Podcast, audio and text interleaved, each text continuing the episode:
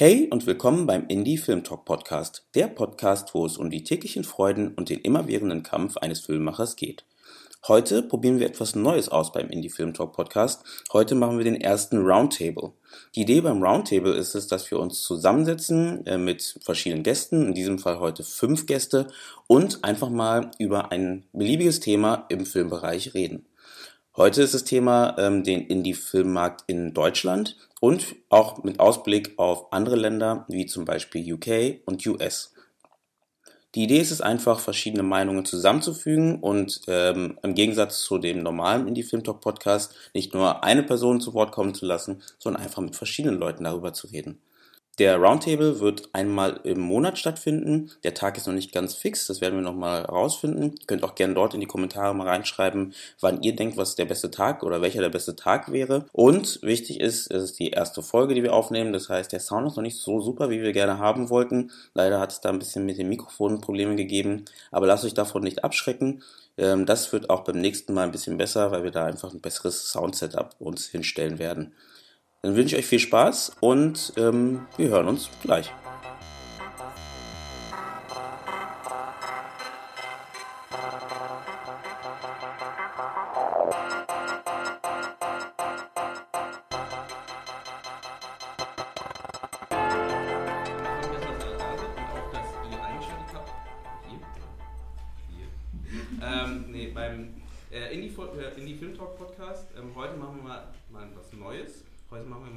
Roundtable. Wir versuchen mal was Neues. Mir hat es auch ganz schön lange gedauert, das Ganze aufzubauen.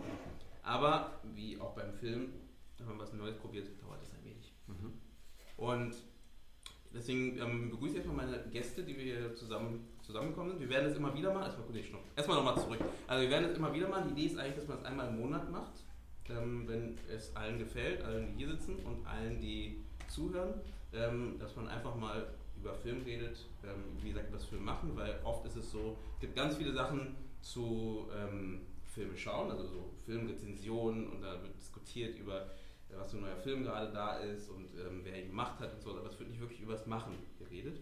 Und die Idee ist einfach, sich zusammensetzen, machen wir sowieso schon bei Stimm äh, Filmstammtischen und bei anderen Sachen und warum das nicht aufnehmen und Geld verdienen. Nein, gar nicht. Also warum nicht aufnehmen und einfach, dass äh, Leute äh, teilhaben können und mithören können. Und deswegen sitzen wir heute hier. Und ähm, ich würde einfach mal in die Runde gehen, jeder darf sich mal einmal vorstellen, ähm, damit ich nur, nicht nur die ganze Zeit rede. Und dann würde ich mal das Thema ansprechen. Bitte. Ja, hi, ich bin der Daniel, Daniel Chisholm. Äh, und äh, bin Filmemacher und unterrichte auch an äh, diversen Filmschulen. Mhm. Ich bin, bin, der andere Daniel, Daniel Hettinger. Ähm, ich bin hauptsächlich Drehbuchautor, aber auch nebenher Filmemacher und Kameramann und alles Mögliche. Aber ja, behaltet mich als Drehbuchautor genau. Ich bin Eugene oder Jugend, ne, so wie man mich kennt, geht beides. Ähm, ich bin Regisseur und Drehbuchautor, habe auch Produktion gemacht, behalte mich bitte als Regisseur im Kopf. Ähm, und ähm, genau, ich mache auch verschiedene Filmprojekte, schreibe gerade an einem Drehbuch, was hoffentlich bald fertig ist. Ähm, und ja, mache den Podcast, in die Filmtalk Podcast. Ja, mein Name ist Per Göpfrich. Ich bin Drehbuchautor und Produzent, bin vor ein paar Monaten aus Hollywood hier nach Berlin gezogen, um eine Produktionsfirma hier aufzumachen mit einem Berliner Regisseur und ich mache hauptsächlich Genrestoff, also Sci-Fi, Thriller, Action, Horror, solche Geschichten. Mhm. Freut mich, bin gespannt. Sci-Fi, Horror, Action, Aha. bin ich dabei. so äh, urdeutsche Themen. Genau. äh, hi, ich bin äh, Erik, Erik van Schoor, 27, äh, Storyboarder und Regisseur. Bin äh, bei einer kleinen Agentur für Bewegtbild, so heißt das, äh, angestellt und verdiene da meine Brötchen mit Zeichnen, Animieren und all solchen Gedöns. Genau. Will aber genau das machen, was hier gerade mein Nebensitzer erzählt hat. Horror, Sci-Fi, genau, Genrestoff. Hey, ich bin Matthias, ich bin Matthias Steyert, ich bin Tonmeister und Sounddesigner und ja, bin selbstständig. ja, cool. Ähm, und wie wir sehen, ähm, auch so wie der Indie Film Talk Podcast halt ausgelegt ist, dass wirklich aus verschiedenen Bereichen, aus dem Filmbereich alle zusammenkommen. Ist auch so ein bisschen die Idee, dass man halt eben nicht nur, nur die Regisseure, nur die Produzenten zusammensetzt, sondern wirklich alle ihren Senf dazu geben, weil Film ist meiner Meinung nach, oder auch bestimmt von vielen anderen auch, ähm, etwas, was, äh, wo viele Leute äh, teilhaben und jeder seinen Senf mit dazu gibt und erst dann was Gutes entsteht. Und äh, deswegen ist es mir wichtig, dass halt wirklich so alle Bereiche irgendwie mit abgedeckt werden. Weil alle haben irgendwie noch was dazu zu sagen, was sie denken, was sie ändern wollen würden, etc. pp. Ähm, zu unserem Thema heute. Heute reden wir über den deutschen Filmmarkt. So ein bisschen, äh, wie wir ihn selbst so einschätzen, was wir denken, was man da vielleicht verbessern könnte oder vielleicht auch was super ist, ne? vielleicht auch so bleiben könnte.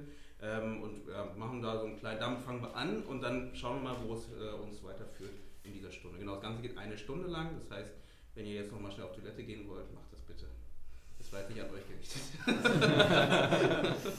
ne? ähm, und genau, ich würde einfach mal jetzt einfach mal was reinwerfen und sagen, ähm, viele, also ich merke immer so in Gesprächen, dass viele ähm, Sorge haben, dass irgendwie der deutsche Filmmarkt ja, sehr einseitig ist und leider fehlen halt genau das, was ihr beide gerade angesprochen habt, Genre, Genrefilme halt. Ne? Weil mh, alles, was jetzt so klassisch Komödie, Liebeskomödien, die funktionieren, zumindest äh, ein Teil des Marktes davon, also zumindest die Leute, die da eingesessen sind, ich nenne jetzt keine Namen, ähm, und auf der anderen Seite eben die Dramen oder Arthouse-Filme, die funktionieren auch in ihrem Bereich halt, aber so dazwischen, die Kluft ist halt sehr weit ähm, sowas wie Action, äh, Thriller oder Sci-Fi oder Fantasy gibt es eigentlich nicht im deutschen Bereich. Also sehr wenig. Es gibt schon ein paar Sachen, Krabbert oder was auch immer, was äh, schon mal kam, aber es gibt halt sehr wenig. Und äh, da würde ich jetzt einfach mal die These reinwerfen, wie ähm, auch viele das sagen, ähm, dass wir keine Abnehmer haben, dass die Leute es nicht sehen wollen aus Deutschland. Und ähm, was denkt ihr? Ich sagt keiner was mehr. Also, These bewiesen. Game of Thrones läuft doch auch in Deutschland und wird doch auch geguckt, oder? Mhm. Aber es ist ja oft so, dass die ähm, Deutschen, also alles, was aus, aus dem Ausland kommt, guckt man sich schon an, aber wenn jetzt ein Game of Thrones aus Deutschland wäre, mhm. ist man immer erstmal skeptisch. Das hatten wir letzte Woche ja auch kurz ja. angesprochen, ne? ähm, dass halt, man ist skeptisch, wenn es aus Deutschland kommt. Nur weil das Wort Deutsch draufsteht, Deutschland draufsteht, ist man erst so, oder dieser, ich liebe ja diesen Satz, ähm, für einen deutschen Film ist es eigentlich ganz gut. Hm. Ja. ich glaube, ähm, da wurde halt das Publikum einfach sehr lange sozusagen versaut, sage ich jetzt mal. Also mhm. äh, jeder weiß im Fernsehen, im deutschen Fernsehen läuft nichts Gutes. Und also ich, ich weiß nicht, ob irgendjemand von euch Fernsehen guckt, deutsches Fernsehen. Also hier wirklich, ohne Netflix. Gibt es das noch? also ich, ich habe das, genau. hab das mal noch nicht versucht. Wir waren auf so einem Dreh. Mhm da habe ich dann im Hotelzimmer gesessen und gab es halt nur den Fernseher, weil wir kein Internet hatten. Und da habe ich für 15 Minuten, glaube ich, versucht, einfach so öffentliches Fernsehen zu schauen. Und da war mir Ausschalten doch noch lieber, anstatt mir das anzugucken. Weil ich habe wirklich lieber im Raum einfach nur gesessen, ohne was zu haben, anstatt mir das deutsche Fernsehen anzuschauen. Muss ich ehrlich sagen. Hm. Ja, aber was hast du geguckt? Das waren also, glaube ich, drei oder vier Dokumentarserien oder Filme und dann irgendwie zwei, drei Krimiserien und ja, genau. Und dann irgendwie eine Talkshow und dann war ich auch schon wieder raus. Das, dann, das, dann war ich so einmal drum und, und ja, das war es dann auch. Das geht mir aber ähnlich oft, also muss ich auch sagen. Also und das, das, aber ich glaube, das ist auch so ein bisschen, was wir hier mit diesen Genrefilmen sagen. Es ist ja nicht, dass ich jetzt keine Krimis oder Thriller-Serien oder sonst was mir gerne anschaue, mhm. aber die, die da waren, waren einfach nicht ansprechend, weil es wirklich so auf den kleinsten gemeinsamen Nenner sehr undramatisch, unspektakulär inszeniert war. Also da war auch nichts, wo ich mir jetzt dachte, wow, und das zieht mich jetzt rein. Das war einfach so handwerklich okay, mhm. aber ohne irgendwas Besonderes zu haben. Ja, ich glaube, es ist halt so, dass diese, gerade diese Schicht, die eben Netflix guckt, also so, so ähm, demografisch gesehen, wurde halt, glaube ich, so vernachlässigt, dass die Sender auch sagen, um die wieder zurückzuholen, ist es einfach viel zu viel Arbeit. Ich meine ja. ganz ehrlich, wenn irgendjemand in Deutschland ähm, 86, hat das irgendjemand gesehen? Mhm. Ähm, 83? 83? 83. 83. Ähm, also im Fernsehen oder gestreamt? Äh, gestreamt habe ich das gesehen, ja. Weil niemand würde RTL einschalten, um in Deutschland 83 zu sehen. Also ja gut, ich war da glaube ich noch nicht in Deutschland sogar zu glauben. Aber nee, klar, das ist ja, online ist es einfach auch viel einfacher. Ich meine, das, das Fernsehen, das ist echt so ein Nachgedanke. Aber es gibt auch einige Sachen, die Deutschland nicht so schlecht macht. Also so Politiksendungen, ein paar Dokumentarfilme, ja. die auf Arte laufen oder sowas, das sind meistens französische Copros.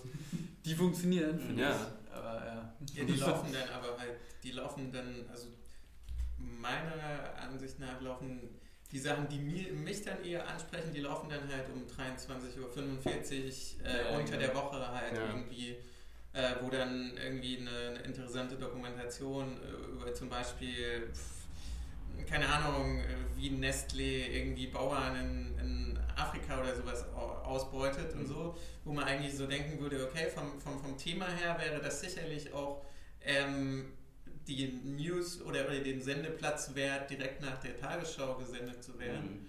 Ähm, aber es wird dann halt wahrscheinlich, weil halt äh, die Quoten und so sagen, naja, lass uns nach der Tagesschau halt doch dann äh, den 50. am halbgaren Tatort senden. Oder Zirkus Halligalli. Genau, genau. Deswegen, ich, ich glaube, also es gibt durchaus interessante Sachen so. Das sehe ich halt immer, wenn ich so in der Mediathek, in den ja. Mediatheken mhm. als äh, von, von ARD, ZDF und so gucke. Aber ähm, wenn ich dann gucke, wann das gelaufen ist, dann steht da meistens halt eben zu später Stunde oder in der Nacht oder so. Also dort, wo es eigentlich so das Hauptpublikum nie erreichen ja. kann. Oder das, auch nicht soll vielleicht. Ja, aber das ist, was mich so ein bisschen wundert, weil ich, wie gesagt, die letzten 20 Jahre jetzt in Amerika gelebt habe und da hinten gibt es halt nicht so dieses, diese Tradition des, des ähm, diese Reportagen, die wirklich tiefgründig sind und diese ganzen Diskussionen, die wirklich versuchen, halt hinter die Kulissen zu schauen. Und auch im Filmbereich, denke ich, hier in Deutschland müsste es doch auch eigentlich so sein mit dieser gedanklichen Einstellung, dass man halt irgendwelche so Verschwörungsthriller oder paranoide Thriller, wie das so in den 70er Jahren in Amerika viel der Fall war, die so hinter die Kulissen geblickt haben und irgendwelche äh, Intrigen entlarvt haben oder sowas. Das ist, so, geht doch eigentlich so ein bisschen Hand in Hand, auch so mit mhm. diesem Hang einfach so Dinge zu analysieren und hinter die Kulissen zu schauen. Ich meine, das müsste doch auch dann so eine deutsche Art sein, vor allem weil es halt eigentlich öffentlich gefördert wird ist ja nicht so wie dann in Amerika, dass halt dann die Hollywood-Studios sagen, nee, das ist zu heiß, das ja, ist unser Sponsor, der das nicht sehen möchte, dass solche Themen angegriffen werden. Vielleicht, aber das ist, ähm, ich denke, dass halt in Deutschland das Problem ist halt dieser sehr, also Film ist ein Kulturgut, ähm, das ist eigentlich gut, aber ähm, hat gleichzeitig auch den Nachteil, dass halt Film halt auch so behandelt wird. Das heißt, ähm, wenn ein Film zu sehr ähm, entertainischen Hintergrund hat mhm. oder etwas, äh, die Leute halt mehr mit, mit Spaß äh, ähm, schauen lassen möchte, dann ist es, glaube ich, schwieriger, das überhaupt, also ich glaube, es ist ja leider schon so, äh, dass es auf jeden Fall schwieriger ist, eben diese Gelder zu kriegen. Mhm. Ähm, wenn du da irgendwie da sitzt und sagst, ich habe da ein geiles, geiles Konzept und äh, äh, das ist halt eben mehr irgendwie so ein Thriller oder was auch immer, wo es ist, ja. ist nicht so real, es ist keine geschichtliche Sache, die wir ansprechen, sondern es ist äh, etwas, was jetzt aktuell ist, mhm. vielleicht. Es hat, hat irgendein Thema mit drin, ne, ja. verwurschtelt, aber es ist halt hauptsächlich ein Thriller oder hauptsächlich ein Actionfilm oder was auch immer. Hat vielleicht irgendwie eine Satire, eine, eine, im Hintergrund irgendeinen Punkt, nimm die Godzilla, wo es um Atom, Atomkrieg geht, ne? was man jetzt nicht so direkt sieht, aber das ist halt trotzdem die Message irgendwie dahinter versteckt halt. Ne? Ja. Und ähm, das ist schwierig, weil das kriegst du auch gar nicht gefördert, weil du erstmal da stehst und ähm, die wo ist jetzt hier das Kulturelle, was du da Ja, Relevanz. Relevanz ist immer so ein Wort, was wir ja. gerne ja. rumschmeißen. Und dabei, also es muss ja ein Film nicht unbedingt relevant sein dafür, dass er, also eben ein Film hat, wie du schon sagst, oft eine versteckte Message, die unter halt einem unterhaltenden Berg begraben ist, aber wenn die dir nicht ins Gesicht geschlagen wird, dann ist das nicht okay, weißt du, wenn es nicht heißt, so hier, der Film geht um, um keine Ahnung, zwei syrische Flüchtlinge oder sowas und hier geht es genau darum, dass eben, wie schlecht das alles mhm. ist und so weiter. Ja. Wobei der, der Witz ist ja zum Beispiel jetzt, ich weiß nicht, ob das in Deutschland hier äh, so in, in den, im Gespräch war, aber da gab es in Amerika dieses Pepsi-Ad. Also ja, dieses ja. Mit, mit Kendall Jenner, die dann auf einmal eine Pepsi-Dose diesem Polizisten hält. Und das, das, was sofort gemacht wurde, ist, es gab dann halt diese Memes online, wo die Leute dann John Carpenter's They Live, ich weiß nicht, was der deutsche Film dafür, diese Gläser, wo man durchschaut und so praktisch so Plakate entlarvt werden und die echte Nachricht, die da drauf steht, also mhm. Obey oder Gehorche oder so weiter, wird dann entlarvt. Mhm. Und die haben also sofort praktisch, um so ein sozial- oder politisch kritisches Statement abzugeben, nach einem Genrefilm gegriffen, weil das einfach wirklich eine super Metapher war. Man mhm. setzt diese Gläser auf und sieht die wahre Nachricht in der Realität. Genau, genau. Und also von daher, die haben nicht irgendwie geschaut, ja, was war denn jetzt irgendwie ein tiefsinniger Arthouse-Film, der vor 30 Jahren von Truffaut gedreht wurde in Frankreich, sondern nee, das ist Genre, ne? weil es einfach diese Metaphern sind, die es auch wirklich dann einfacher machen, diesen Diskurs zu haben. Mhm. Nee, Truffaut ist toll, aber nochmal zurück zu diesem äh, Stichwort. Relevanz, ne? äh, Relevanz, genau das ist die Frage, wo ich mir stelle, Leute, was wird hier eigentlich in Deutschland gefördert?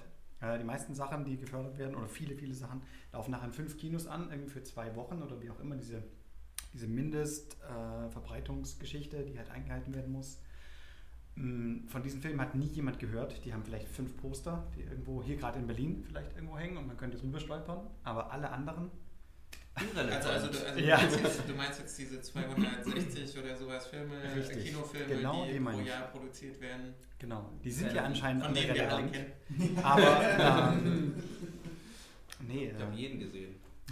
Jeden einzelnen. und dieses Extrem dann wieder an, andersrum, ne? Also hier, wenn man Till Schweighöfer heißt, dann, äh, dann gibt es halt das und dann gibt es das. Und diese großen Budgets, ne, die bekommt jetzt eben Fuck You Goethe 3. Die bekommt dann jetzt irgendwie eben hier die Bully-Parade und so. Das ist Ja. dann halt die absolute Komödie. Und da sagen die Deutschen wieder, okay, sind wir stolz drauf.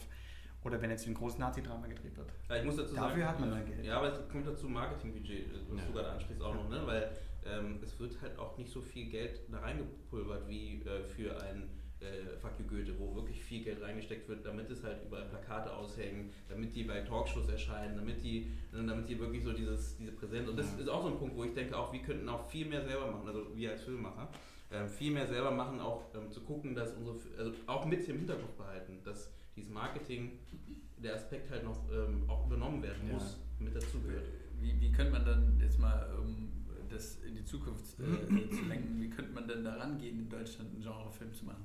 Na, ich- meine Meinung ist halt, dass man, ähm, wenn du den, also dass du bei der Produktion davon schon drüber nachdenken musst, wer ist deine Zielgruppe, wie komme ich daran ähm, und ähm, die auch dann gleich ansprechen solltest. Also auch schon bei der Produktion. Aber, aber denkst du, denkst du, dass das äh, tatsächlich, also ich meine, ich glaube, also vielleicht, vielleicht, ich weiß es nicht, ich weiß es nicht, aber ich stelle mir halt vor, wenn du, wenn, wenn, wenn, du, wenn, du, einbrechen lassen. wenn du, wenn du dann, gerade wenn du ein größeres Projekt angehst, dann äh, gehe ich jetzt schon mal davon aus, dass sich jeder zumindest mal in gewisser Weise sich mal überlegt, okay, ähm, wer könnte meinen, Naja, oder wer soll aber- meinen Film sehen?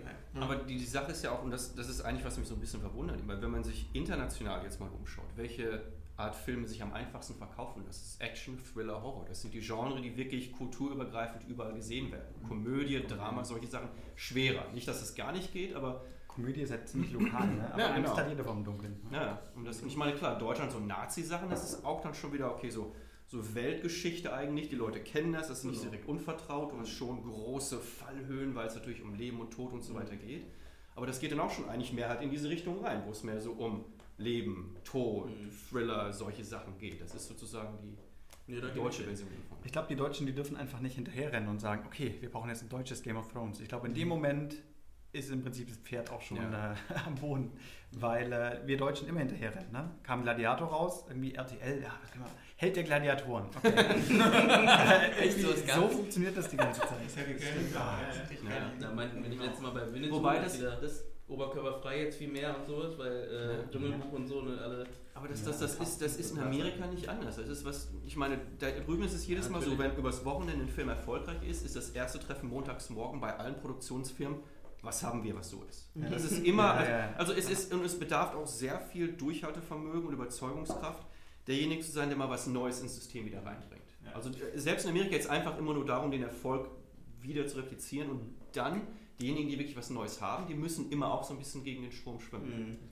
Aber ich glaube eben, dass Hollywood da oft auch irgendwie die falschen Lehren daraus zieht. Wenn zum Beispiel jetzt irgendwie Deadpool oder Logan irgendwie so ein R-Rated-Film äh, da 600, 700 Millionen einspielt, Mhm. dann denkt jeder, oh, das ist halt so erfolgreich, weil es R-Rated war und weil es so Blut gespritzt hat. Ja. Nee, überhaupt nicht, sondern die haben halt das Thema entsprechend irgendwie gepackt und deswegen müssen jetzt nicht die Avengers irgendwie ab 18 sein oder sonst wie. Aber Ab wir jetzt, denken ja. jetzt immer, okay, überall ist Blut und überhaupt und jetzt auch Batman vs. Superman ab 18 Mhm. und ja, dies und das. Und, äh, Ein und gutes- also, ja, jetzt- nee, sprich. Ein gutes Beispiel dafür, also gerade in Amerika fand ich über Suicide Squad, ähm, ich weiß nicht, ob ihr den gesehen habt. Zum Glück nicht. Ja, genau. Und Ich habe ihn gesehen. Genau, und ich habe mir die ganze Zeit wieder gedacht, weil ich, ähm, Guardians of the Galaxy lief ja sehr gut und das, das haben auch alle gemocht und ich fand den Film super. Und das war halt so, das hatte diesen Vibe ähm, aus Musik, so, also 80er, 90er Musik, ähm, 70er, so Classic Rock und sowas.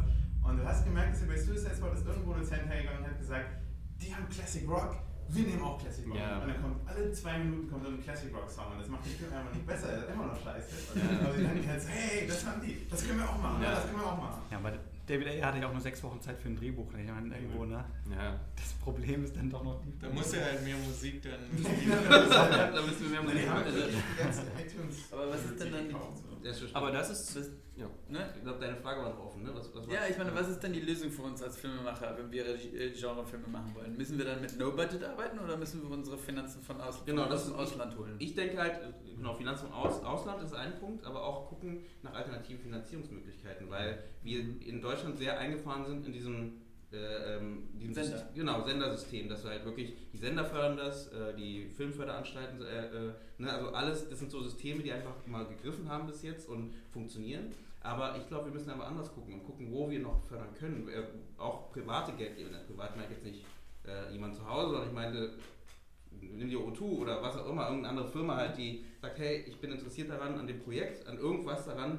Ähm, gut, da hast du halt das Problem, dass du vielleicht entweder Product Placement irgendwie reinmachen musst oder, ähm, oder irgendwie anders mit denen zusammenarbeiten musst, aber wenn du es gut verpackst und jetzt nicht, äh, weißt du, wie Michael Bay äh, das äh, in die Kamera hältst und sagst, hier, guck mal, äh, äh, Pepsi oder wie auch immer, äh, für 10 Minuten lang, ähm, wenn du es gut verpackst, kann man das auch machen. Und ich finde halt, weil das Problem ist auch, dass deutsche Genrefilm meistens kein Geld hat und deswegen sieht er auch so aus. Also deswegen kann er halt nicht competen mit irgendeinem äh, amerikanischen das- oder wie auch immer. dass das größte Problem für mich ist meistens auch keine Geschichte hat, die es wirklich Ja, das erzählt zu werden. Weil das ist so ein bisschen die Sache, und dass das ich für mich persönlich, also eines der Beispiele, das man sich wirklich anschauen sollte, sind einfach Blumhouse äh, Productions. Mhm. Also das ist ähm, Ja. Jason Blum, die haben ähm, Paranormal Activity, Insidious, The Purge, diese ganzen Get Out, Low-Budget-Geschichten erzählt. Und bei dem ist es eigentlich auch so. Er macht also ganz bewusst einfach jetzt sein Geschäftsmodell basiert darauf, dass er Dinge für wenig Geld macht. Und Mhm. er sagt also ganz explizit, dadurch, dass wir kein Geld haben, müssen wir uns wirklich auf die Charaktere und auf die Geschichte konzentrieren. Weil wir können einfach nicht den einfachen Weg rauswählen, halt irgendwie eine Autoverfolgungsjagd zu haben oder ein, ein, irgendwie einen Luftkampf zwischen Fighterjets, sondern das müssen die Charaktere sein. Aus denen muss das Drama kommen. Und äh, es gibt so, so grundsätzliche Regeln, die wirklich also hier oft missachtet werden. Im Sinne von, was ist so die treibende Kraft im Skript? Was ist das Ziel und was ist der Widerstand, den der Protagonist überwinden muss? Mhm. Aber was sind auch diese ähm, so emotionalen Verzweigungen und Verflechtungen, die sich dann halt zwischen den Charakteren und so weiter ergeben, die emotionale Reise? Und wenn man sich das anschaut, ich meine, das ist wirklich, was zum Beispiel Blumhouse sehr gut macht. Die Mhm. haben einfach viele Genrefilme, die zwar solide sind, aber auch immer wieder eine gute menschliche Geschichte haben.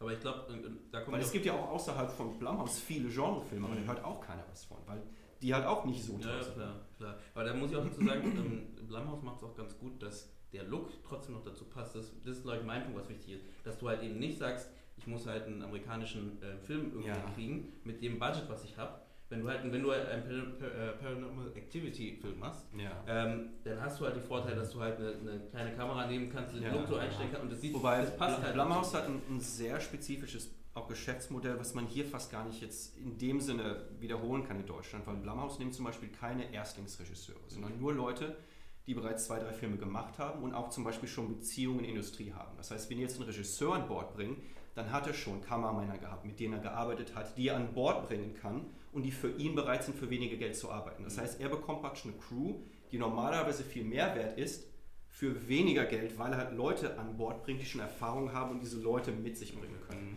Und, und das ist halt, was man in Deutschland nicht haben kann. Und er hat natürlich dieses Vertriebsabkommen mit Universal, dass Mhm. jeder Film mit 30 bis 40 Millionen vermarktet wird. Mhm. Das heißt, selbst wenn sie 3 Millionen kosten, 40 Millionen Marketing wird dann reingepumpt. Mhm. Das, das kann man ja auch nicht machen. Mhm. Das ist echt so eine Sache. Also, aber der grundsätzliche Ansatz, solche Art Filme zumindest machen zu wollen, denke ich mal, ist das realistisch sich in Deutschland. Mhm. Ja. Mhm. Ja, ich, glaub- ich glaube, also das ähm, geht ja wieder ein bisschen in deine Richtung, dass man sagt, man bleibt bei dem, was man hat und sagt nicht, also eben man sagt nicht, hey, der ne- letzte Transformers war voll geil, wir werden hier einen deutschen Film machen mit verwandelnden Robotern. Und Weil Til man- Schweiger! Genau.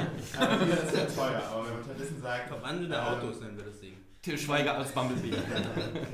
Man man kann auch super Genrefilme wirklich Matthias im kleinen Raum erzählen. Also auch Science-Fiction-Filme kann man ja auch in einem Raum zum Beispiel Ja. erzählen oder sowas. Also wirklich so, dass man sagt, okay, dann müssen wir es halt kleiner machen und können nicht sagen, hier, wir wollen jetzt den nächsten Gladiator rausbringen, Mhm. sondern so eben bei seinen Mitteln bleiben, irgendwie sich auf die Charaktere konzentrieren, fand ich, fand ich sehr gut. Ähm, Ja, aber sowas wie Sci-Fi habe ich jetzt bis jetzt auch nicht so oft gesehen. Also wenn ich jetzt, auch wenn wir jetzt sagen, die, die Deutschen machen viel Sci-Fi vielleicht und probieren was aus, was sie nicht hinkriegen, ähm, weil irgendwie in Amerika gerade äh, Gravity super funktioniert hat, ähm, sieht man eigentlich jetzt auch nicht wirklich. Also das ist, äh, ich weiß nicht, ob es die Stoffe gibt, bloß keiner die zeigt, aber ähm, Ja, ja gut, es gab Someone von äh, Serial Pictures. ja, Ich weiß nicht, ob das, glaube ich, schon rausgekommen ist oder noch rauskommt. Das war so ein 1 Million Dollar Sci-Fi-Film. aus Deutschland. Äh, ja, aus Deutschland. Das ist Okay. von Christian Albert produziert worden. Ah, okay, gut, aber der macht Und- ja, okay. Aber das war, glaube ich, auf Englisch. Die haben den ähm, Ramsey Bolton, diesen aus Game of Thrones, diesen Ah. Sadisten, das Mhm. war da die Hauptrolle halt. Ähm, aber auch für, für, eine Million produziert mhm. worden. Ja gut, aber Christian Albert, der macht ja schon einiges. Ja. Wobei die andere Seite zum Beispiel, wie gesagt, Blumhouse macht auch kein Science Fiction. Mhm. Weil sich einfach sagen, das ist so schwer da, so ja, richtig die, den Faden durchs Nadelöhr zu kriegen, mhm. weil Horror ist einfach mhm. viel solider halt, ja, viel zugänglicher. Ich glaube, es ist halt auch einfach einfacher zu produzieren im Sinne von, also natürlich kannst du dir äh, auch ein Setting äh, ausdenken, wo du mit, sage ich mal, wenig Requisite und wenig CGI äh, eine, eine, eine, glaubhafte Welt vielleicht, ja. aber ich glaube, es ist halt trotzdem schwieriger als bei einem Horrorfilm, wo ja. dir eben wie in Paranormal Activity ein Raum eigentlich reicht ja. und darin. Vor allem, was man nicht sieht, genau, ist so die Spannung. Ne? Das genau, ist einfach genau. Natürlich. Ne? Und, und Science Fiction ist ja eigentlich, äh, dort geht es ja darum, den Zuschauer vor allem auch so in, in diese Zukunftswelt ja. reinzuziehen. Mhm. Ja. Da muss alles passen halt. Ne? Das ist halt, du fängst dich an mit irgendwie einfach nur ein, ein manchmal ist ja, ja. sieht man so Filme, wo dann nur, du siehst halt, das ist die wollten Science Fiction, aber können es nicht liefern, weil die halt eigentlich nur so ein Display haben, was so. ja, das war's denn schon. Aber, aber so Menschen. ja, wirklich, aber Menschen und Display funktioniert auch. Ich meine, habt ihr Black Mirror gesehen, die ja. Serie? Ja. Und die haben auch teilweise sehr, sehr konzentrierte Settings. Ja, aber konzentriert, aber die Settings sehen und, aber auch gut aus. Also ja, die sehen gut aus, genau, natürlich, genau. aber das ist ziemlich wenig und dein Gehirn äh, weitet wieder die Welt aus und malt sich im Prinzip aus, ah, okay, nee, dann muss es so sein. Mhm. Das die behelfen sich dann halt auch mit so, mit so Einspielern TV oder sowas, ne? Genau. Wo, wo nochmal quasi die Welt dann erweitert wird. Mhm. Ja. ja. Nee, das, das definitiv. Nee, das, und also, das ist dann die Geschichte halt wieder die Grundlage. Mhm. Ja. Und, ja. Also gute Geschichten, ja.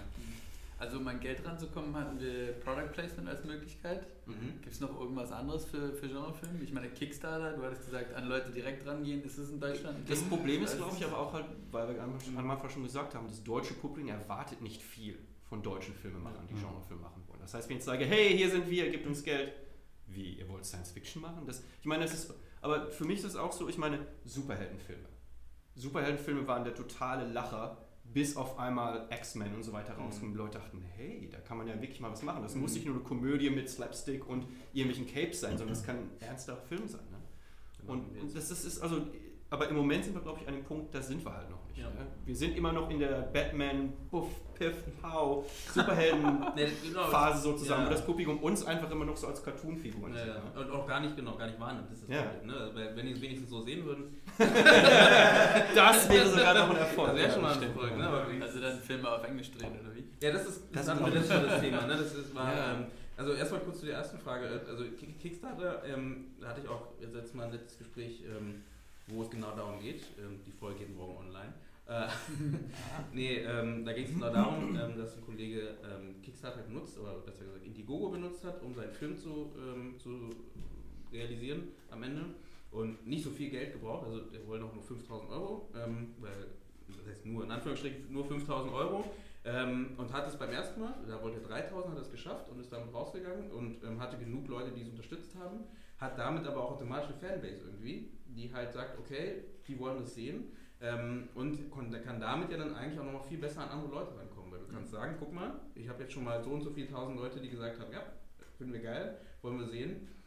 Besser zu fördern als ein anderer Film, der vielleicht irgendwie, oder besser an irgendwie diese anderen Firmen ranzukommen und zu sagen, guck mal, hier, das ist äh, schon mal mehr da einfach. Deswegen, ich finde äh, Kickstarter definitiv eine gute Möglichkeit, ist aber sagt viel Arbeit. Ich glaube ja. nicht, dass das auch mittlerweile schon einfach zu spät ist. Nee. Dass äh, vor drei Jahren irgendwie so. Ich glaube nicht, weil das ist ein Tool. Ist. Also es, es ist einfach ein Tool, was du hast was du nutzen ja. kannst. So, wie du es nutzt, ist deine Sache. Du kannst, wie du dein Marketing aufziehst, um, da, um die Leute dahin zu bringen, mhm. um das Geld. Äh, das wird jetzt nicht mehr so wie vorher jemand durchscrollen da und gucken, welche, ja. welche Angebote gibt es. Ne? Hier so genau. ja. Vorher, vorher war es ja wirklich so. Da gab es Leute, also nicht im Filmbereich, aber so bei Games und so, da gab es Leute, die haben sich fast jeden Tag hingeguckt und geguckt, was Neues gerade ähm, rauskommt und dann, ach, da, da fördere ich mal mit oder so. Aber ich, ich, ich glaube, bei Kickstarter und überhaupt diesen ganzen Crowdfunding-Plattformen muss einfach irgendwas haben, durch das man heraussticht.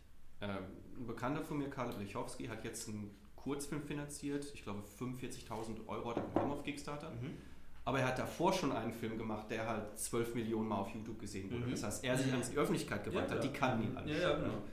Oder das ist irgendjemand, der ist schon irgendwie in einer Fernsehserie ein Star, den kennen die Leute. Oder man hat halt viele Freunde, die man direkt anspricht und die dann erstmal halt so die ersten paar tausend Euros dann geben. Aber irgendwie muss man was haben, wenn man einfach nur sagt, ich habe eine gute Idee, das, nee, das reicht einfach nicht. Ja. Da muss es irgendwie so einen anderen Faden ich glaub, geben. Oder wenigstens halt so ein, so ein gut gemachter Trailer oder Teaser. Ja, genau, das ist wichtig, weil sonst hast du halt nichts, was du anbieten kannst. Das ist auch ein Punkt von ja. einem Marketing theoretisch, was du mit bedenken musst.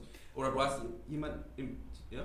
Nee, sorry, ich wollte dich nicht unterbrechen. Äh, ich, nur weil du Teaser erwähnt hast. Ich glaube, selbst ein gut gemachter Teaser reicht nicht, wenn man auf Kickstarter erfolgreich sein will. Einfach weil man, wenn man schon Leute direkt hat. Nee, also ich, schon meine, ich, ich, ich, ich glaube auch nicht, dass das reicht, aber also zumindest mein Gefühl ist schon, also auch das Gefühl, was ich jetzt selber, wenn ich mal per Zufall auf solche Kampagnen komme, dann macht es für mich halt schon mehr Eindruck, wenn, wenn halt jemand, wenn ich, wenn ich das Gefühl habe, okay, da hat jemand schon sehr viel Energie ähm, verwendet und hat das auch wirklich ausführlich ähm, und trotzdem verständlich halt ja. schon aufbereitet mhm. und, ha und äh, hat vielleicht sogar schon selber halt Geld in die Hand genommen, um halt wenigstens äh, mal zu zeigen, okay, was ist denn so ein Look, den was ist mein Style quasi, was, was präsentiere ich, also mhm. was könnt ihr in etwa erwarten, weil ansonsten, wenn du halt einfach nur so ein, so ein paar, keine Ahnung, das ist, aber, das ist ne? bei den Produkten genauso. Du, wenn du Kickstarter-Produkt machst, stellst du auch nicht einfach äh, was rein, sagst hier, guck mal, ich habe was gezeichnet, das möchte ich gefördert haben. Ich habe eine Idee. Wollt ihr mir da irgendwie 5 Millionen Euro geben, weil ich habe, das ist echt geil, wenn es fertig ist, werdet ihr euch richtig freuen. Ne? ne du hast auch, die machen meistens auch so eine kleine, äh, die Mockup von dem Ganzen, die, die mhm. setzen sich hin, äh, designen das Ganze, dass sie was zeigen können äh, und dann läuft auch so ein bisschen mehr was an. Und dann, wie gesagt, das ist nur der erste Teil davon. Du musst extrem viel Werbung machen dafür. Und das, das meine ich damit, das Kickstarter ist einfach nur ein Tool. Äh, das ist jetzt nicht, die Leute werden jetzt nicht automatisch draufkommen, sondern du musst die hinschicken und hinbringen und sagen, hey Leute, wollt ihr nicht? Und bei ihm war der Vorteil, dass es halt ein soziales Thema ist. Ne? Das heißt, du hast nochmal andere ne, du kannst andere Leute halt anders erreichen, weil du kannst sagen, okay, jetzt gerade der neue Film, den er macht, ist halt ähm, über schwule ähm, äh, MMA-Fighter, mhm. ne, oder über einen schwulen MMA-Fighter. Ähm, und da kannst du natürlich ganz andere Leute erreichen, auch Leute, die sagen, mehr Toleranz etc. Ne? So ist auch ein bisschen so die ganze Sache ja, aufgebaut. Was ist MMA? Äh, so ein Mixed so Arts. Ah, okay. Also, äh, ja, wie, wie, wie, wie Mixed Martial.